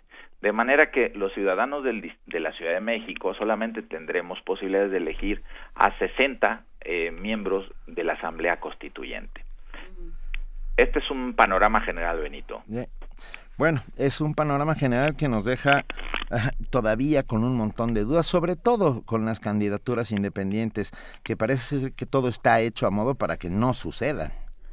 Pues mira, el umbral de requisitos, que además es una tónica que se ha convertido ya en, moda nacional de subirle los requisitos a todas las candidaturas de este corte, más que ciudadanos a mí me, me gusta llamarle sin, sin eh, el plácedo, sin la obligación partidaria de los candidatos para, pues que ya está abierto desde 2012 como una potestad de los ciudadanos mexicanos. Pero mira, Benito, tiene esto mucho que ver con el propio diseño y con lo que estuvo detrás de esta reforma, yo le llamo express, a la Constitución. ¿Por qué? Tiene mucho que ver porque es una reforma eminentemente de corte partidario. Yo diría que sin forzar mucho las cosas, estos son los estertores del Pacto por México que si bien produjo sus mayores resultados entre el año 11, 12 y 13, esta última reforma del 16, aunque se consiguió a finales del 15 en ambas cámaras del Congreso y en la aprobación de las legislaturas locales, tiene mucho que ver con una impronta pactista de tres principales partidos nacionales, como es el PRI, el PAN y el PRD. Entonces, si bien es tardío este último producto del Pacto por México, a mí no me queda duda que se trata eminentemente de una reforma faccionista, en tanto que solamente proviene de las ideas de tres partidos nacionales. Y partidos nacionales que no han tenido ningún empacho en articular reformas estructurales, sin, mira, con mucha facilidad a, partir de la configuración numérica que tienen en ambas cámaras del Congreso y en las legislaturas locales, y esto eh, eh, hace, Benito, que esta reforma a la Ciudad de México, si bien proviene de una larga data de demandas ciudadanas, pero en realidad compáralo con los temas de discusión de la Ciudad de México como el uso discriminado o indiscriminado del periscope. A ver, dime cuánto hemos deliberado, discutido eh, eh, aplicado en mesas de debate, en mesas de discusión, en mesas ciudadanas. si tú o cualquiera de los ciudadanos que nos escuchan está consciente que hubo un gran debate, una gran deliberación en torno a los contenidos constitucionales, pues entonces yo me quedaría pues callado, pero lo cierto es que se ha discutido más por el uso en de las redes sociales y de los aparatos digitales que, que en la transformación de la Ciudad de México. Esto pues no hace más que mm, hacer evidente el déficit de deliberación y discusión tanto en sede del Congreso como en, entre la sociedad civil. ¿Desde dónde se podría corregir ese déficit? Eh, pues no sé con quién hablo, si con Juana. con Luisa. Iglesias. Con Luisa Iglesias. Hola, Luisa. Hola, muy buenos días. Buenos días. Mira, el déficit no es fácilmente corregible porque esta es un producto ya partidario, digamos partidocrático, le diría yo, y que tuvieron una oportunidad de corregirlo, si bien la iniciativa de reforma de esta nueva constitución, la iniciativa de configuración de esta nueva constitución, le corresponde al jefe del gobierno. Y aunque ha nombrado a casi 30 personas que le asesoran y que entiendo que van a legitimar esa iniciativa que conocerá el constituyente a partir de septiembre de 2016, porque es la fecha en que toman posesión estos eh, 100 integrantes de la Asamblea Constituyente. A ver, tuvieron una gran oportunidad, Luisa, de hacerlo en el diseño institucional. ¿Cómo?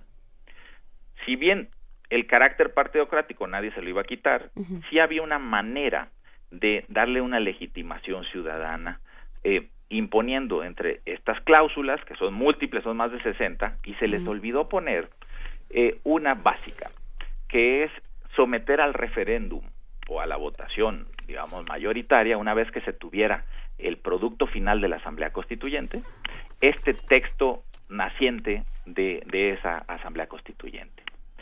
En cambio, no hay ninguna alusión, una vez que se vote por ahí de finales de enero de 2017, esta iniciativa que presenta el jefe del gobierno será ley constitucional y, digamos, vinculante para toda la Ciudad de México, pero sin haber pasado por el sedazo o por la legitimación de una votación popular. Y esto ya no tiene vuelta atrás. Si estoy con Luisa. Soy Juana Inés. Perdón. somos indistintas. No, no somos indistintas, pero este, pero las, las dos participamos. Eh, ¿Esto no tiene vuelta atrás? Eh, pues eh, mira, yo creo que no tiene vuelta atrás porque tiene mucho que ver con el carácter conformista que hemos asumido los ciudadanos, esto que es una reforma de élites y de partidocracias. Porque yo creo que tendría mucho que ver si en las eh, campañas a la constituyente lo que se procura y se impulsa es que ahí hay una salida importante, que en la constitución configurada de de septiembre a enero de 2017, de septiembre de, de 2016 a enero de 2017, que en esta constitución se pusiera una cláusula de ese tipo y que vinculara a quienes la expiden para someter a un referéndum este producto final. E incluso cualquier reforma o adición a esa constitución de la Ciudad de México bien podría pasar, y esto sería lo señero, lo contemporáneo, si es que estas élites están muy preocupadas por darle a la Ciudad de México una constitución de última generación, pues yo les diría que ahí tienen la oportunidad de ponerlo en el texto, que se, ha sometido a referéndum tanto la expedición de la Constitución como cualquier reforma o adición que se consiga en el futuro. Y, y, a lo mejor podríamos ir más lejos, doctor Miguel Ángel Araña, y que en esta constitución no fuera obligatorio tener el 1% del padrón para ser candidato a nada. Pues evidentemente eso tiene, tiene, tienes toda la razón, Benito pero ahí tendríamos que tener élites partidarias comprometidas con el carácter democrático y ciudadano, eh, no refractarias de la participación popular y no medrosas, porque en el fondo es eso, le tienen un pavor eh, nada disimulado a la participación de, ciudadanos fuera de los partidos. Y con razón, pues si Ahora, un tiradero. pues sí, claro, porque si pulsan por, por fuera de, de, sus curules y de sus posiciones representativas, sabrán que hay una, hay, hay, hay una eh, pulsión ciudadana muy en contra de los partidos. Ahora, tengo que hacer una, mm, no me gusta hacerlo mucho sin poner contextos. La única forma de digamos, de desarrollo contemporáneo de las democracias es a través de los partidos, en tanto que sociedades democráticas y masificadas de electores.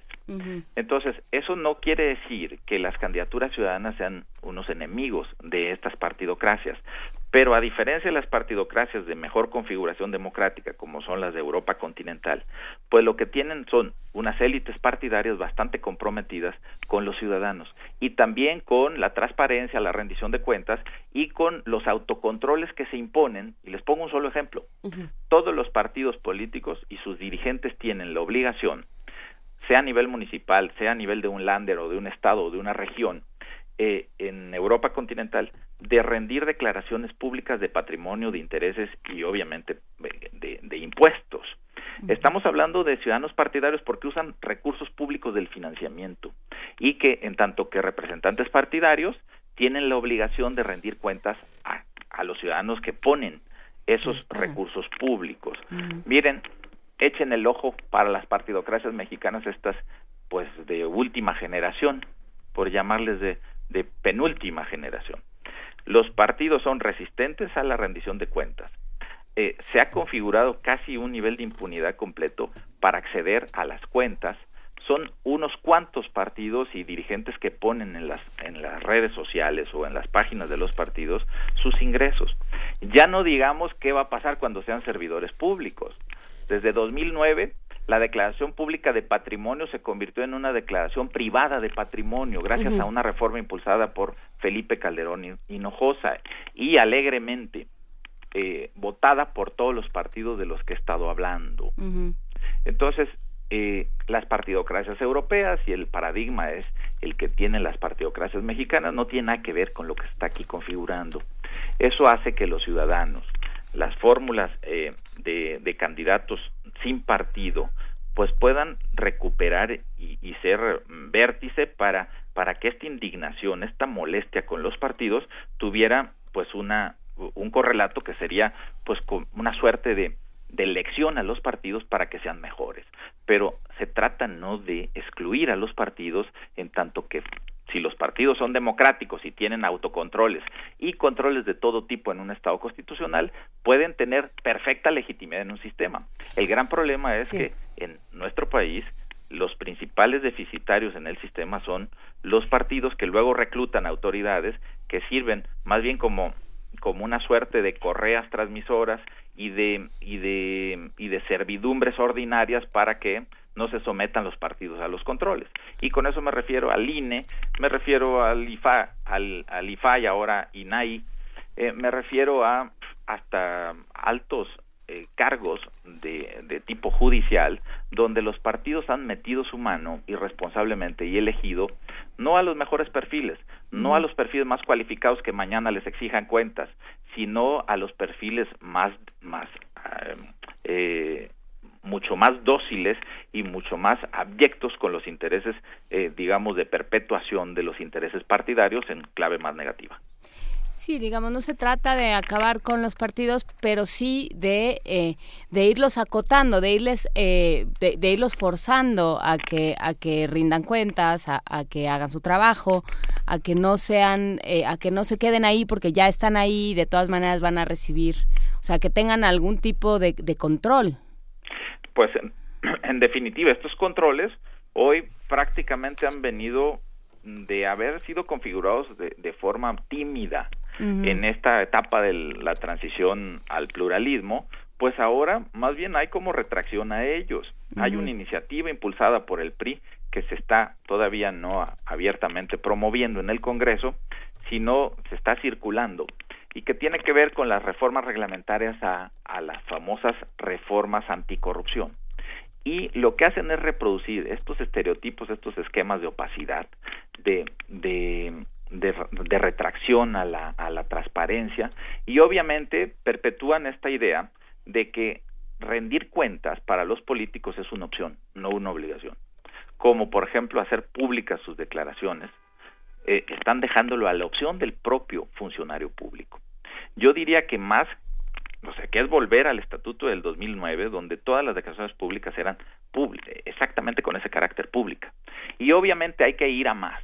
Entre ellos es obligar y vincular a las élites partidarias a que en el uso del financiamiento público todos rindan cuentas, empezando por los directivos de los partidos, sea de los comités ejecutivos nacionales, estatales o municipales. Y mira, eh, o miren a la mesa, les digo. Sí, gracias. Eh, perdón. Eh, lo que se está configurando en la Ciudad de México no es mm, un nuevo estatuto para la ciudad. si bien hay normas que parecen refrescar el debate democrático, como la creación de, de estas demarcaciones territoriales, que son las delegaciones que ahora serán dirigidas no por un jefe delegacional, sino por un alcalde, que a su vez tendrá un consejo de gobierno elegido popularmente, parece que se crecerá en burocracia y, y, se, y, y no hay ni se ni tampoco se está impulsando tanto la discusión. A mí me preocupa mucho que la jefatura del gobierno haya sido a cambio de tener y garantizar una, una hacienda pública centralizada, eh, donde no le tocan el manejo de los impuestos, haya tenido que trucar todo esto a que se convierta la Asamblea Constituyente y obviamente la transformación esta de la Ciudad de México en una suerte de reforma constitucional de tipo electoralista, donde lo que se trata en el fondo es de cambiar la correlación de fuerzas partidarias.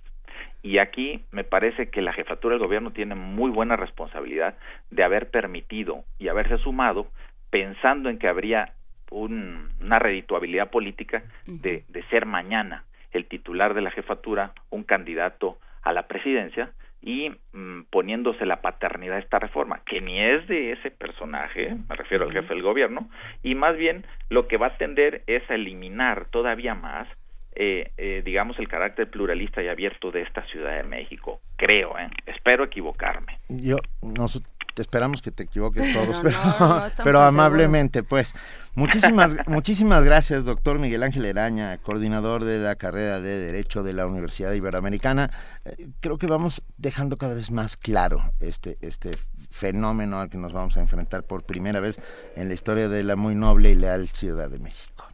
Así es. Un abrazo. Un saludo para todos. Gracias. Todas. Se quedan muchas preguntas todavía que podemos discutir. Eh, por un lado, sí tenemos a los 74 candidatos independientes o estas 74 solicitudes y también tenemos, por ejemplo, lo que ocurrió el día de ayer con Morena. ¿no? Morena que dice, bueno, nosotros no queremos estar eh, eh, en este asunto, nosotros eh, vamos a, digamos, salir, vamos a renunciar a cualquier designación de diputados constituyentes, tanto en el Senado como en la Cámara de Diputados. ¿No? Entonces, creo que por ahí también podríamos entrar a la conversación. Ahora, esta mañana también vamos a platicar con Ignacio Marván, lo vamos a hacer en unos momentos. Ya, está, ya está en la línea. Ya ah, casi está, en la línea. Y bueno, creo, creo que vale la pena que discutamos eso, ¿no? Cómo se relaciona precisamente el asunto de los partidos con las candidaturas independientes pendientes y la pertinencia eh, de los mismos. Muy buenos días, Ignacio Marván, profesor investigador de la División de Estudios Políticos del CIDE. ¿Cómo estás? Bien, muy, muy, muy buenos días. Eh, buenos días a todos. Muchísimas gracias por acompañarnos esta mañana. Ah, estamos en la discusión del constituyente de la Ciudad de eh, México. Miren, oí muy claramente, digamos, al doctor Miguel Ángel Elaña. Sí. Y pues hay poco que añadir, pero podemos seguir discutiendo. muy claro y muy completo, ¿eh? Él terminó diciendo no es un nuevo estatuto para la ciudad y dejó entrever también, eh, doctor Marván, que, eh, que de lo que se está hablando es de decisiones para dentro de dos años, que las decisiones no se tomaron eh, con una idea de darle un aliento nuevo a esta ciudad y ni de resolver problemas de, de siglos, sino para resolver el 2018. ¿Qué tan, qué hay de esto? Mire, yo creo sí creo, evidentemente hay, digamos, este, una de las cartas por las que Miguel Ángel Mancera se quiere posicionar para el 18, desde que tomó el cargo fue lo de la Constitución y cambiar del DF al CDMX, que por cierto no tiene ninguna importancia. Ah, el lugar sigue siendo el mismo, ¿verdad? La problemática, las posibilidades siguen siendo, siendo las mismas. Y evidentemente, como en cualquier juego político, sí hay de diferentes posiciones, digamos, toda una apuesta para el 18 en, en torno a esto. Pero a mí lo que más me llama la atención es que, lo que cada vez, cada vez más me llama la atención, es que, bueno, si uno revisa la constitución política de los Estados Unidos mexicanos y cómo restringe a las constituciones de todos los estados, y si uno revisa digamos, el 122, que es donde quedó, digamos, la reforma, donde se regula constitucionalmente la Ciudad de México, Distrito Federal, las posibilidades, digamos, de desarrollo son escasas. Sin embargo, a pesar de esto, lo que me tiene, digamos, este, gratamente impresionado, es que ha causado mucho interés y podemos decir que hasta entusiasmo. O sea, tenemos programas como el que estamos realizando ahorita, en cada vez más lugares, digamos, hay toda una discusión y todas unas posibilidades sobre lo que significa y las posibilidades, a pesar de las limitaciones, de la forma de integración, de las dificultades para los independientes, podemos decir que hay interés y entusiasmo por generar algo diferente para la Ciudad de México, lo cual creo que, que de alguna manera, de alguna manera, digamos, este es, es, es, positivo. Entonces, lo primero que hay que marcar, a pesar, insisto, de todas las restricciones, es la diferencia entre una asamblea ordinaria, como la que es la Asamblea Legislativa del DF o el Congreso este, de los, del Estado de México, en donde se resuelven cosas cotidianas, a una asamblea constituyente que pues cuando menos tiene si no tiene la posibilidad de colocarse un poquito con la vista más allá de lo inmediato. Tienen la obligación por los intereses partidarios, no siempre se logra, pero tiene, digamos, la posibilidad de colocarse más allá de lo inmediato.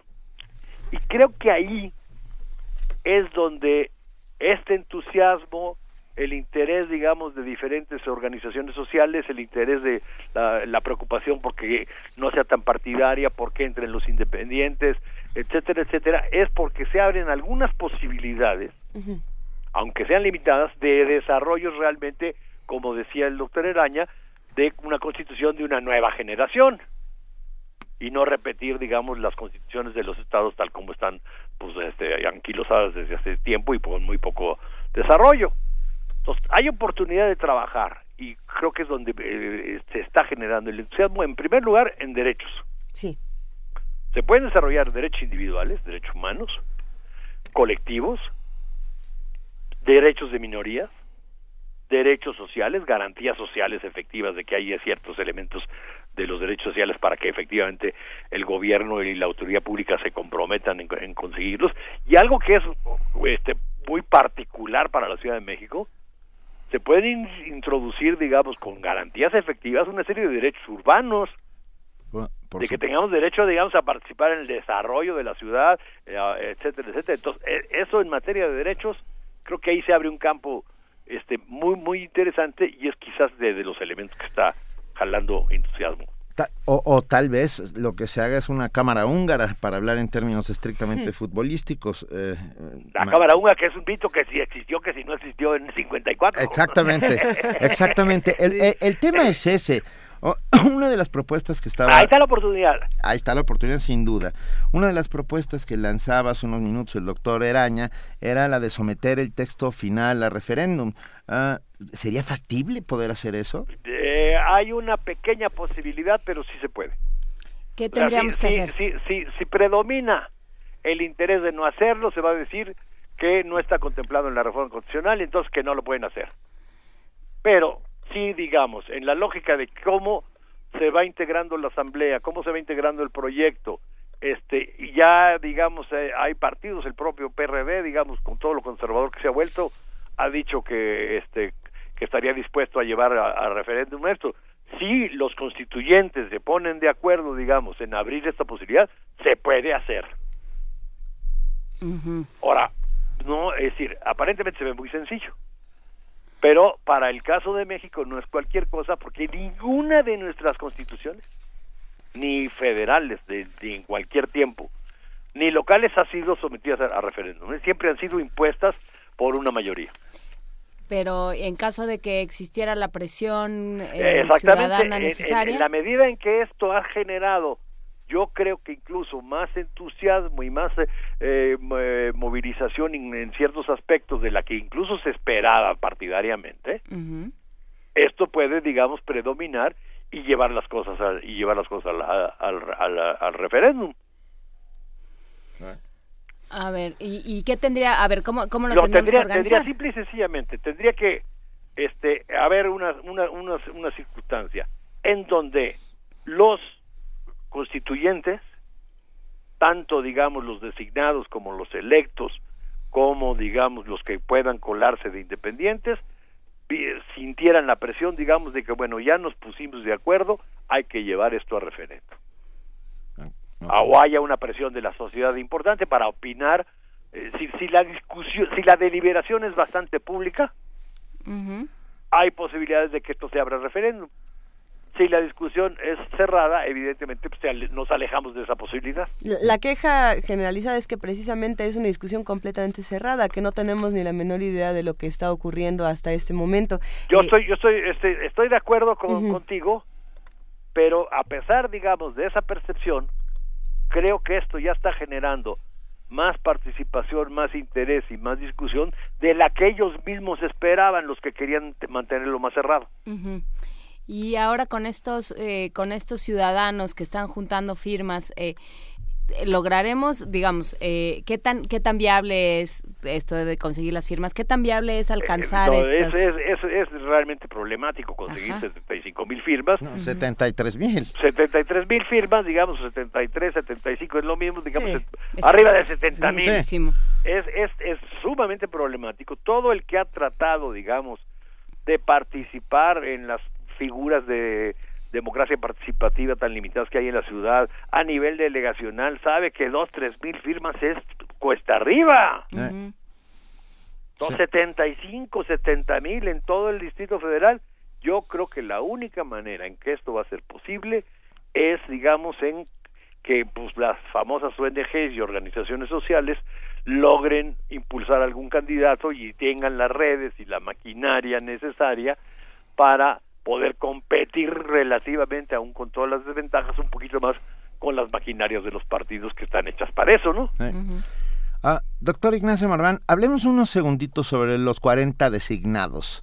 Ah, esos 40 personajes eh, que tendrán de alguna manera línea, van, van con claras instrucciones para hacer algo que no sepamos.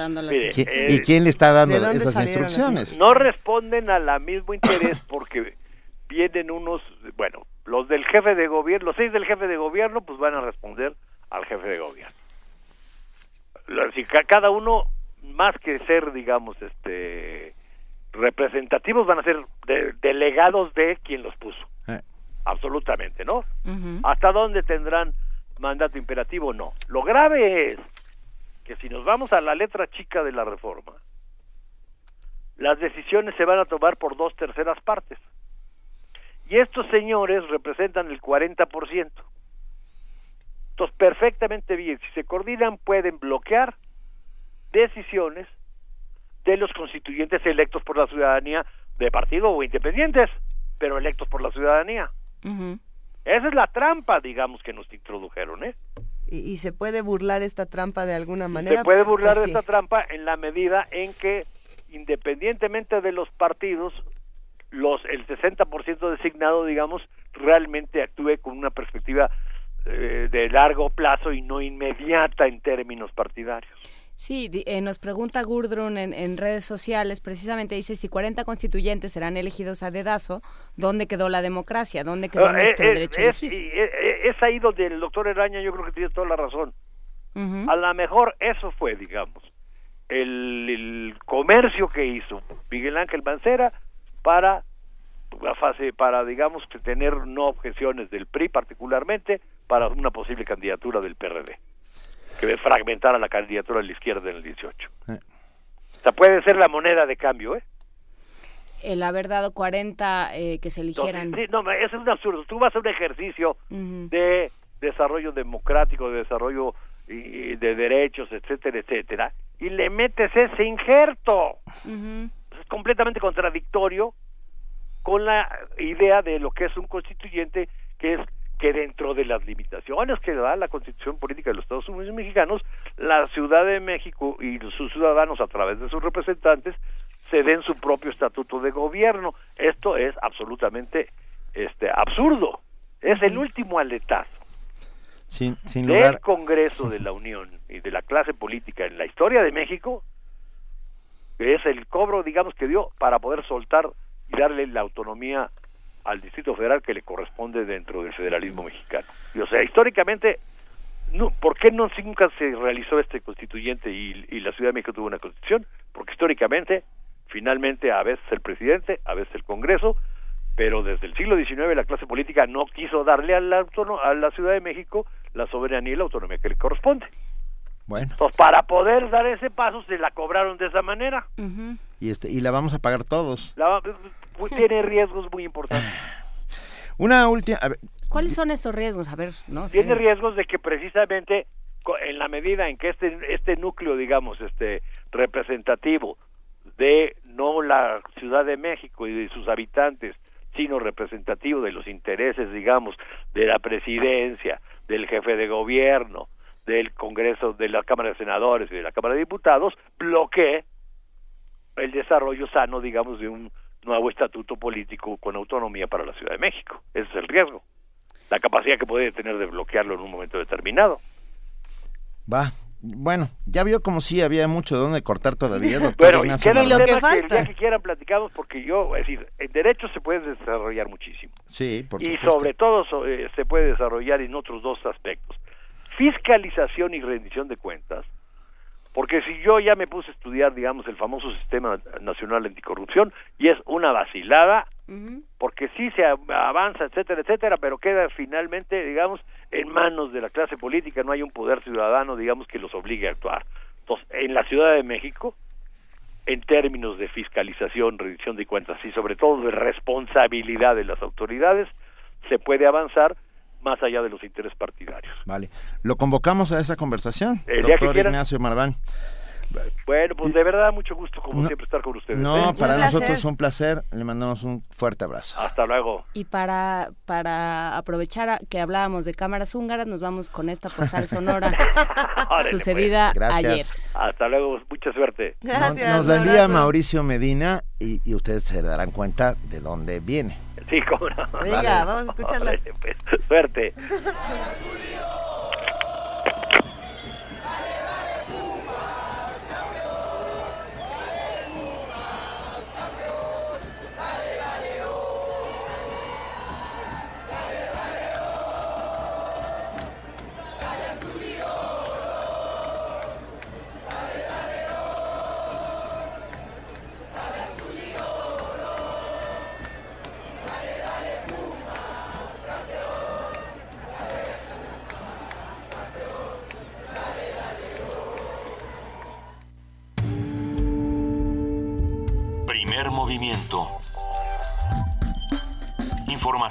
Azul y oro.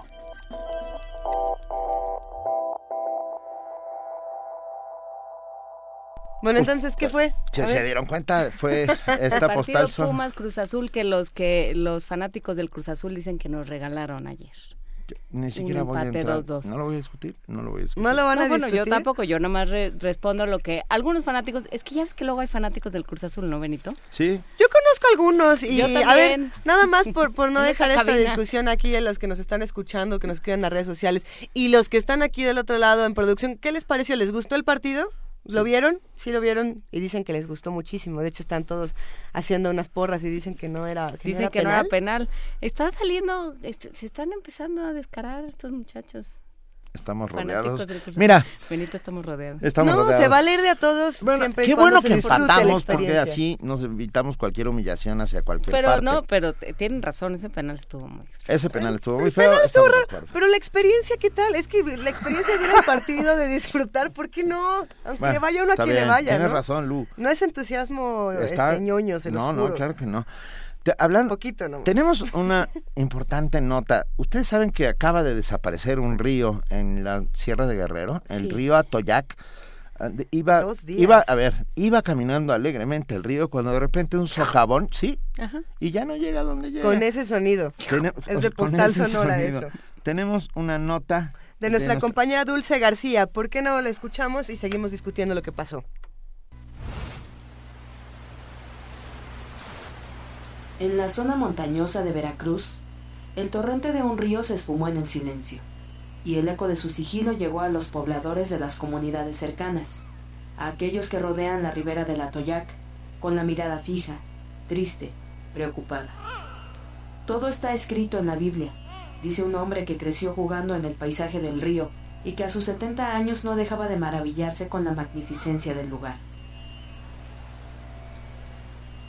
Aún hay débiles y finas líneas de agua que llevan en su interior algunos pececillos faltos de oxígeno, y las pequeñas lagunas se transforman en charcos pestilentes. La tierra abrió la boca y se tragó el agua del Atoyac. Su cauce, su fondo, sus rocas quedaron desnudas. La desaparición del río Atoyac, que en náhuatl significa agua que se derrama, ha generado zozobra entre los habitantes de comunidades rurales y una gran preocupación en las autoridades municipales. La realidad tiene una explicación científica, que en entrevista para Radio UNAM detalla el doctor Marcos Adrián Ortega, investigador del Centro de Geociencias de la UNAM. Entonces, así como hay zonas donde se generan los manantiales, que es salida de agua subterránea, hay sumideros. Y en este caso, en el caso del río Atoyac, que perdió un volumen de agua importante, podría estar asociado a este tipo de fenómeno que corresponde a un sumidero eh, que seguramente ya existía durante muchos años en tiempo que se fue generando en tiempo geológico pero que está digamos eh, reactivando alguna de sus agrietamientos por procesos eh, de actividad humana. La desaparición del río Atoyac traerá como consecuencia un desequilibrio ecológico. Se tiene que hacer una revisión por diversas áreas del conocimiento para informar eh, de manera adecuada a la sociedad y a las autoridades de tal manera que se reduzcan o se, prevé, se prevengan riesgos a corto plazo.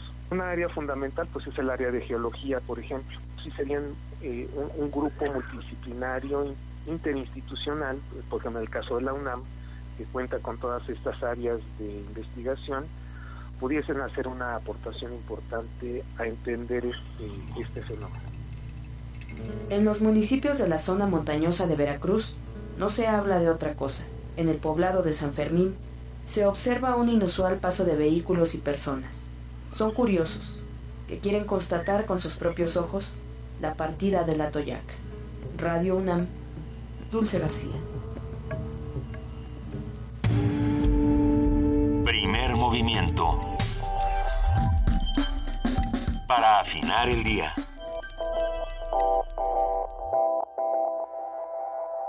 No todos los días desaparece un río de esta manera tan francamente extraña. ¿eh? Que nos quiten un río, pero... Tantas cosas que podrían desaparecer de Veracruz y desaparece un río. Esa fue mi reflexión. Pero esto fue en Guerrero. La Sierra de Atoyac. También, en Guerrero, podrían desaparecer varias cosas. Tantas cosas que desaparecen en nuestro país, pero bueno, eso ya lo tendríamos que platicar después. ¿Cómo, cómo reaparecer todo lo que desaparece en nuestro país? Recursos naturales, personas, Ustedes saben. Pero bueno, entremos en un tono más festivo, Vamos a, vamos a, estamos celebrando y estamos celebrando que nuestros compañeros de el espacio radiofónico Resistencia Modulada aquí en Radio UNAM en el 96.1 de FM acaban de ganar la beca IFPC de la UNESCO para proyecto radiofónico y los aplaudimos, los aplaudimos enormemente. Y por ello tenemos a Diego Ibáñez, director creativo de Resistencia Modulada, para contarnos de cómo les va a tocar. Hola Diego, ¿cómo estás? ¿Cómo estás Diego? Hola, buenos días, Luisa, Benito. Se, nota que lo tuyo no es la mañana, Diego. ¿Qué pasó? Se nota que lo tuyo no es la mañana. Sí, no, nosotros somos personajes estamos más bien situados en la noche, como lo saben, todos los días. Muchas felicidades, Diego. Por favor, platícanos qué es esta, qué es esta beca de promoción a la cultura de la UNESCO. Por favor, éntrale. Pues eso es, es, es un es un un apoyo que se da a proyectos de jóvenes, generalmente pues proyectos de jóvenes y que eh, que benefician a los jóvenes básicamente y esto pues es tiene que ver con el rol de la cultura sostenible el conocimiento la creatividad valores de identidad este creatividad de los de los chicos. Eso es básicamente lo que se está apoyando aquí. Eh, a ver, y cuéntanos un poco de Resistencia. Resistencia fue un proyecto que arrancó, que salió al aire hace como un año y medio, más o menos. De agosto del 2014, sí. Casi dos años, igual que nosotros. Y, eh, y que, bueno, lo llevas tú, pero son un, un montón de, de jóvenes que están haciendo qué y que proponen qué. Es una veintena de, pues, de chicos que pues hacen de todo, ¿no? Tenemos pues varias secciones, para los que no conocen resistencia modulada, es una es una barra este que es como revista mosaico radiofónico que incluye temas que van desde literatura, cine, tecnología, ciencia, música emergente, pues digamos que le, pegamos un poquito a todo. Y pues estos chicos son los que desarrollan este proyecto em, desde la producción, guion, conducción, hacen todo, de todo. De verdad, de, de verdad lo celebramos enormemente, Diego, y lo sabes. Ah, pero dinos una cosa, ¿en qué consiste la beca IP, ¿Y, ¿Y por qué se las dan? ¿Y por qué se las dieron? Pues nos las dieron porque el, el proyecto, nosotros consideramos que la resistencia pues es sinónimo de cultura, este conocimiento, perseverancia, y es lo que estamos proponiendo. Queremos, digamos que la beca es una extensión, una garantía de que se, realice el proyecto. Eh, con esta beca estamos haciendo también algo que va un poquito hacia hacia la transmedia. Vamos a hacer streamings y vamos a hacer cosas muy bonitas, vienen sorpresas con resistencia modulada. Y pues es un apoyo económico de cofinanciación con Radio UNAM de pues varios varios miles de dólares. Venga, pues oye, un enorme, enorme abrazo a ti y a todos los que hacen Resistencia Modulada, programa hermano de Primer Movimiento. Nacimos juntos y hay una alta cantidad de admiración somos, hacia todos Somos gemelos como, ¿te acuerdas de aquella película de Schwarzenegger y Danny DeVito? Como es los, los, cromosomas activados y no activados, así, así nos ha ido. Dice Ike Tecuani, espero que con ese premio le den a Resistencia Modulada un bloque satélite por la tarde o después de Primer Movimiento. Eh, digamos, estamos todos muy contentos y nos parece, nos parece muy bien que se reconozca no solo su trabajo, sino como decías, Diego, su persistencia, porque vaya que han, que han hecho un trabajo muy tenaz y muy muy abnegado y muy comprometido con la radio universitaria y, y se los reconocemos, se los agradecemos muchísimo desde acá. Muchas gracias y reconocimiento también para ustedes. Un enorme abrazo, Diego. El otro para ustedes. Un abrazo para todos, nos vemos. Antes de que suceda cualquier cosa, el río Atoyac sí está en Veracruz, perdón, pido una disculpa, pido una disculpa pública al aire antes de que me caigan todos. Sí, es, es que yo me quedé con Atoyac Guerrero porque la, por la Sierra de Atoyac, pero no, sí fue en Veracruz. y, tiene, y ahora no solo eso, sino que suscribo lo que decía Juana Inés de que con la cantidad de cosas que podrían desaparecer en Veracruz, como, como por ejemplo la impunidad, que desaparezca un río, mala cosa. Primer movimiento. Información azul y oro.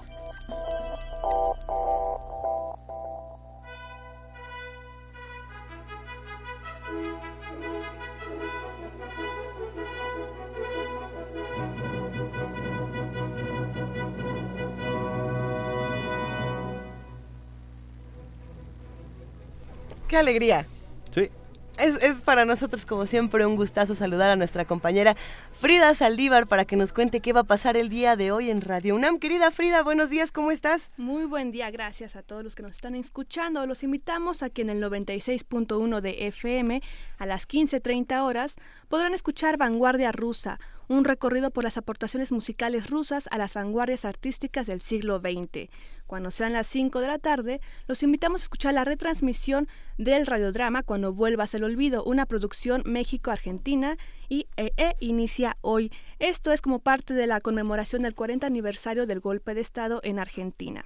A las 8 de la noche podrán conocer la gran diversidad del jazz canadiense en Imposible 5200 kilómetros de jazz posible. Y en el 860 de amplitud modulada a las 18 horas. En los radiodramas históricos los invitamos a escuchar La Madre de Máximo Gorki. Recordemos que esta novela es uno de los principales exponentes del realismo socialista, así que no se lo pierdan. También inicia hoy.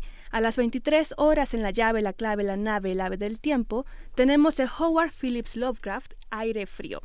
Y con motivo del Día Internacional de la Mujer, mañana 8 de marzo la programación musical de FM tendrá la presencia femenina en distintos géneros musicales y en AM será 24 horas escuchar a compositoras e intérpretes femeninas.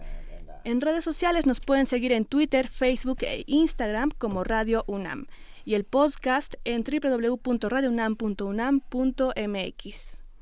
Muchísimas gracias, querida Frida. Gracias, Frida Saldívar. Excelente lunes. Ah, mañana es martes. Dicen por ahí que mañana es martes, así es. corre el rumor. Es 8.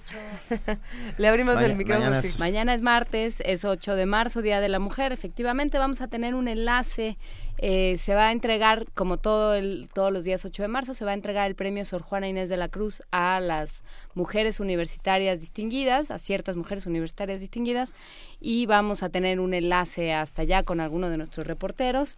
Vamos a hablar de salud y mujeres, cuáles son las enfermedades que, eh, que afectan a las mujeres principalmente y por qué ¿A qué se debe todo esto? Al cromosoma X. Vamos a hablar, pues, pues nos lo van a decir, ah, porque habrá factores, como vimos hoy en la mañana, Benito, hay factores que tienen que ver con los genes y hay factores que tienen que ver con el contexto. Y vamos a platicar también sobre eh, cómo ha cambiado la legislación universitaria en términos de género y cómo eso se refleja en una, en una discusión nacional e internacional, por supuesto, con, con nuestros compañeros del PUEG. Hablaremos de ello y bueno, pues estaremos, bueno, no, no estaremos aquí. Yo voy y vengo a Veracruz, voy a resolver un asunto de una biblioteca y, y regreso. Pero nosotros estaremos aquí. Eh, no, no celebramos nada porque falta mucho por hacer para, para que la igualdad de género sea una realidad. Trabajamos en el Día Internacional de las Mujeres. Más bien, trabajamos todos juntos, haramos parejo para que esto algún día sí sea una celebración y no lo que es hoy. Exactamente. Nosotros ya nos vamos a despedir esta mañana, estamos a punto de irnos, pero queremos hacerlo hablando de, de uno de los compositores más queridos de la música. Ustedes lo saben, hoy eh, Maurice Ravel cumpliría 141 años, Maurice Ravel conocido por su bolero, conocido por obras como eh, Daphne y Chloé, como el concierto en sol, mi madre la oca, tiene, tiene tantos, por ejemplo, para piano, Ravel tenía unas cosas exquisitas. Yo creo que eh, vale la pena recordarlo y hacerle un homenaje con, por supuesto, el bolero que nos encanta porque cada una de las vueltas es una variación distinta. Ah. Y escucharlo con la UFUNAM será lo mejor. Así es. Bueno, muchas gracias, Juan Inés de esa. Muchas gracias, Luis y Benito. Se portan bien. Sí. No, hombre, ya verás. Ahí les encargo el chango. Gracias a todos los que hicieron posible esta, este primer movimiento y sobre todo a ustedes eh, que hacen diariamente comunidad con nosotros. De verdad, lo agradecemos en todo lo que vale. Gracias, querida Luisa Iglesias. Muchísimas gracias, querido Benito Taibo. Nos despedimos y los esperamos mañana de 7 a 10 de la mañana en el 96.1 de FM Radio UNAM. Esto fue Primer Movimiento. El mundo desde la universidad y el bolero.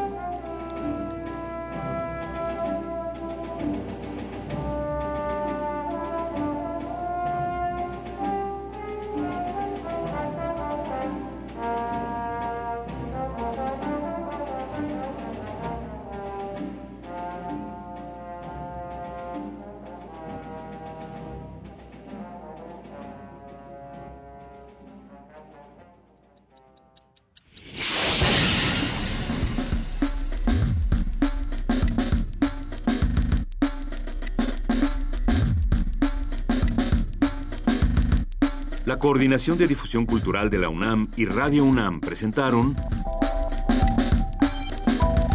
Primer Movimiento. El mundo desde la universidad.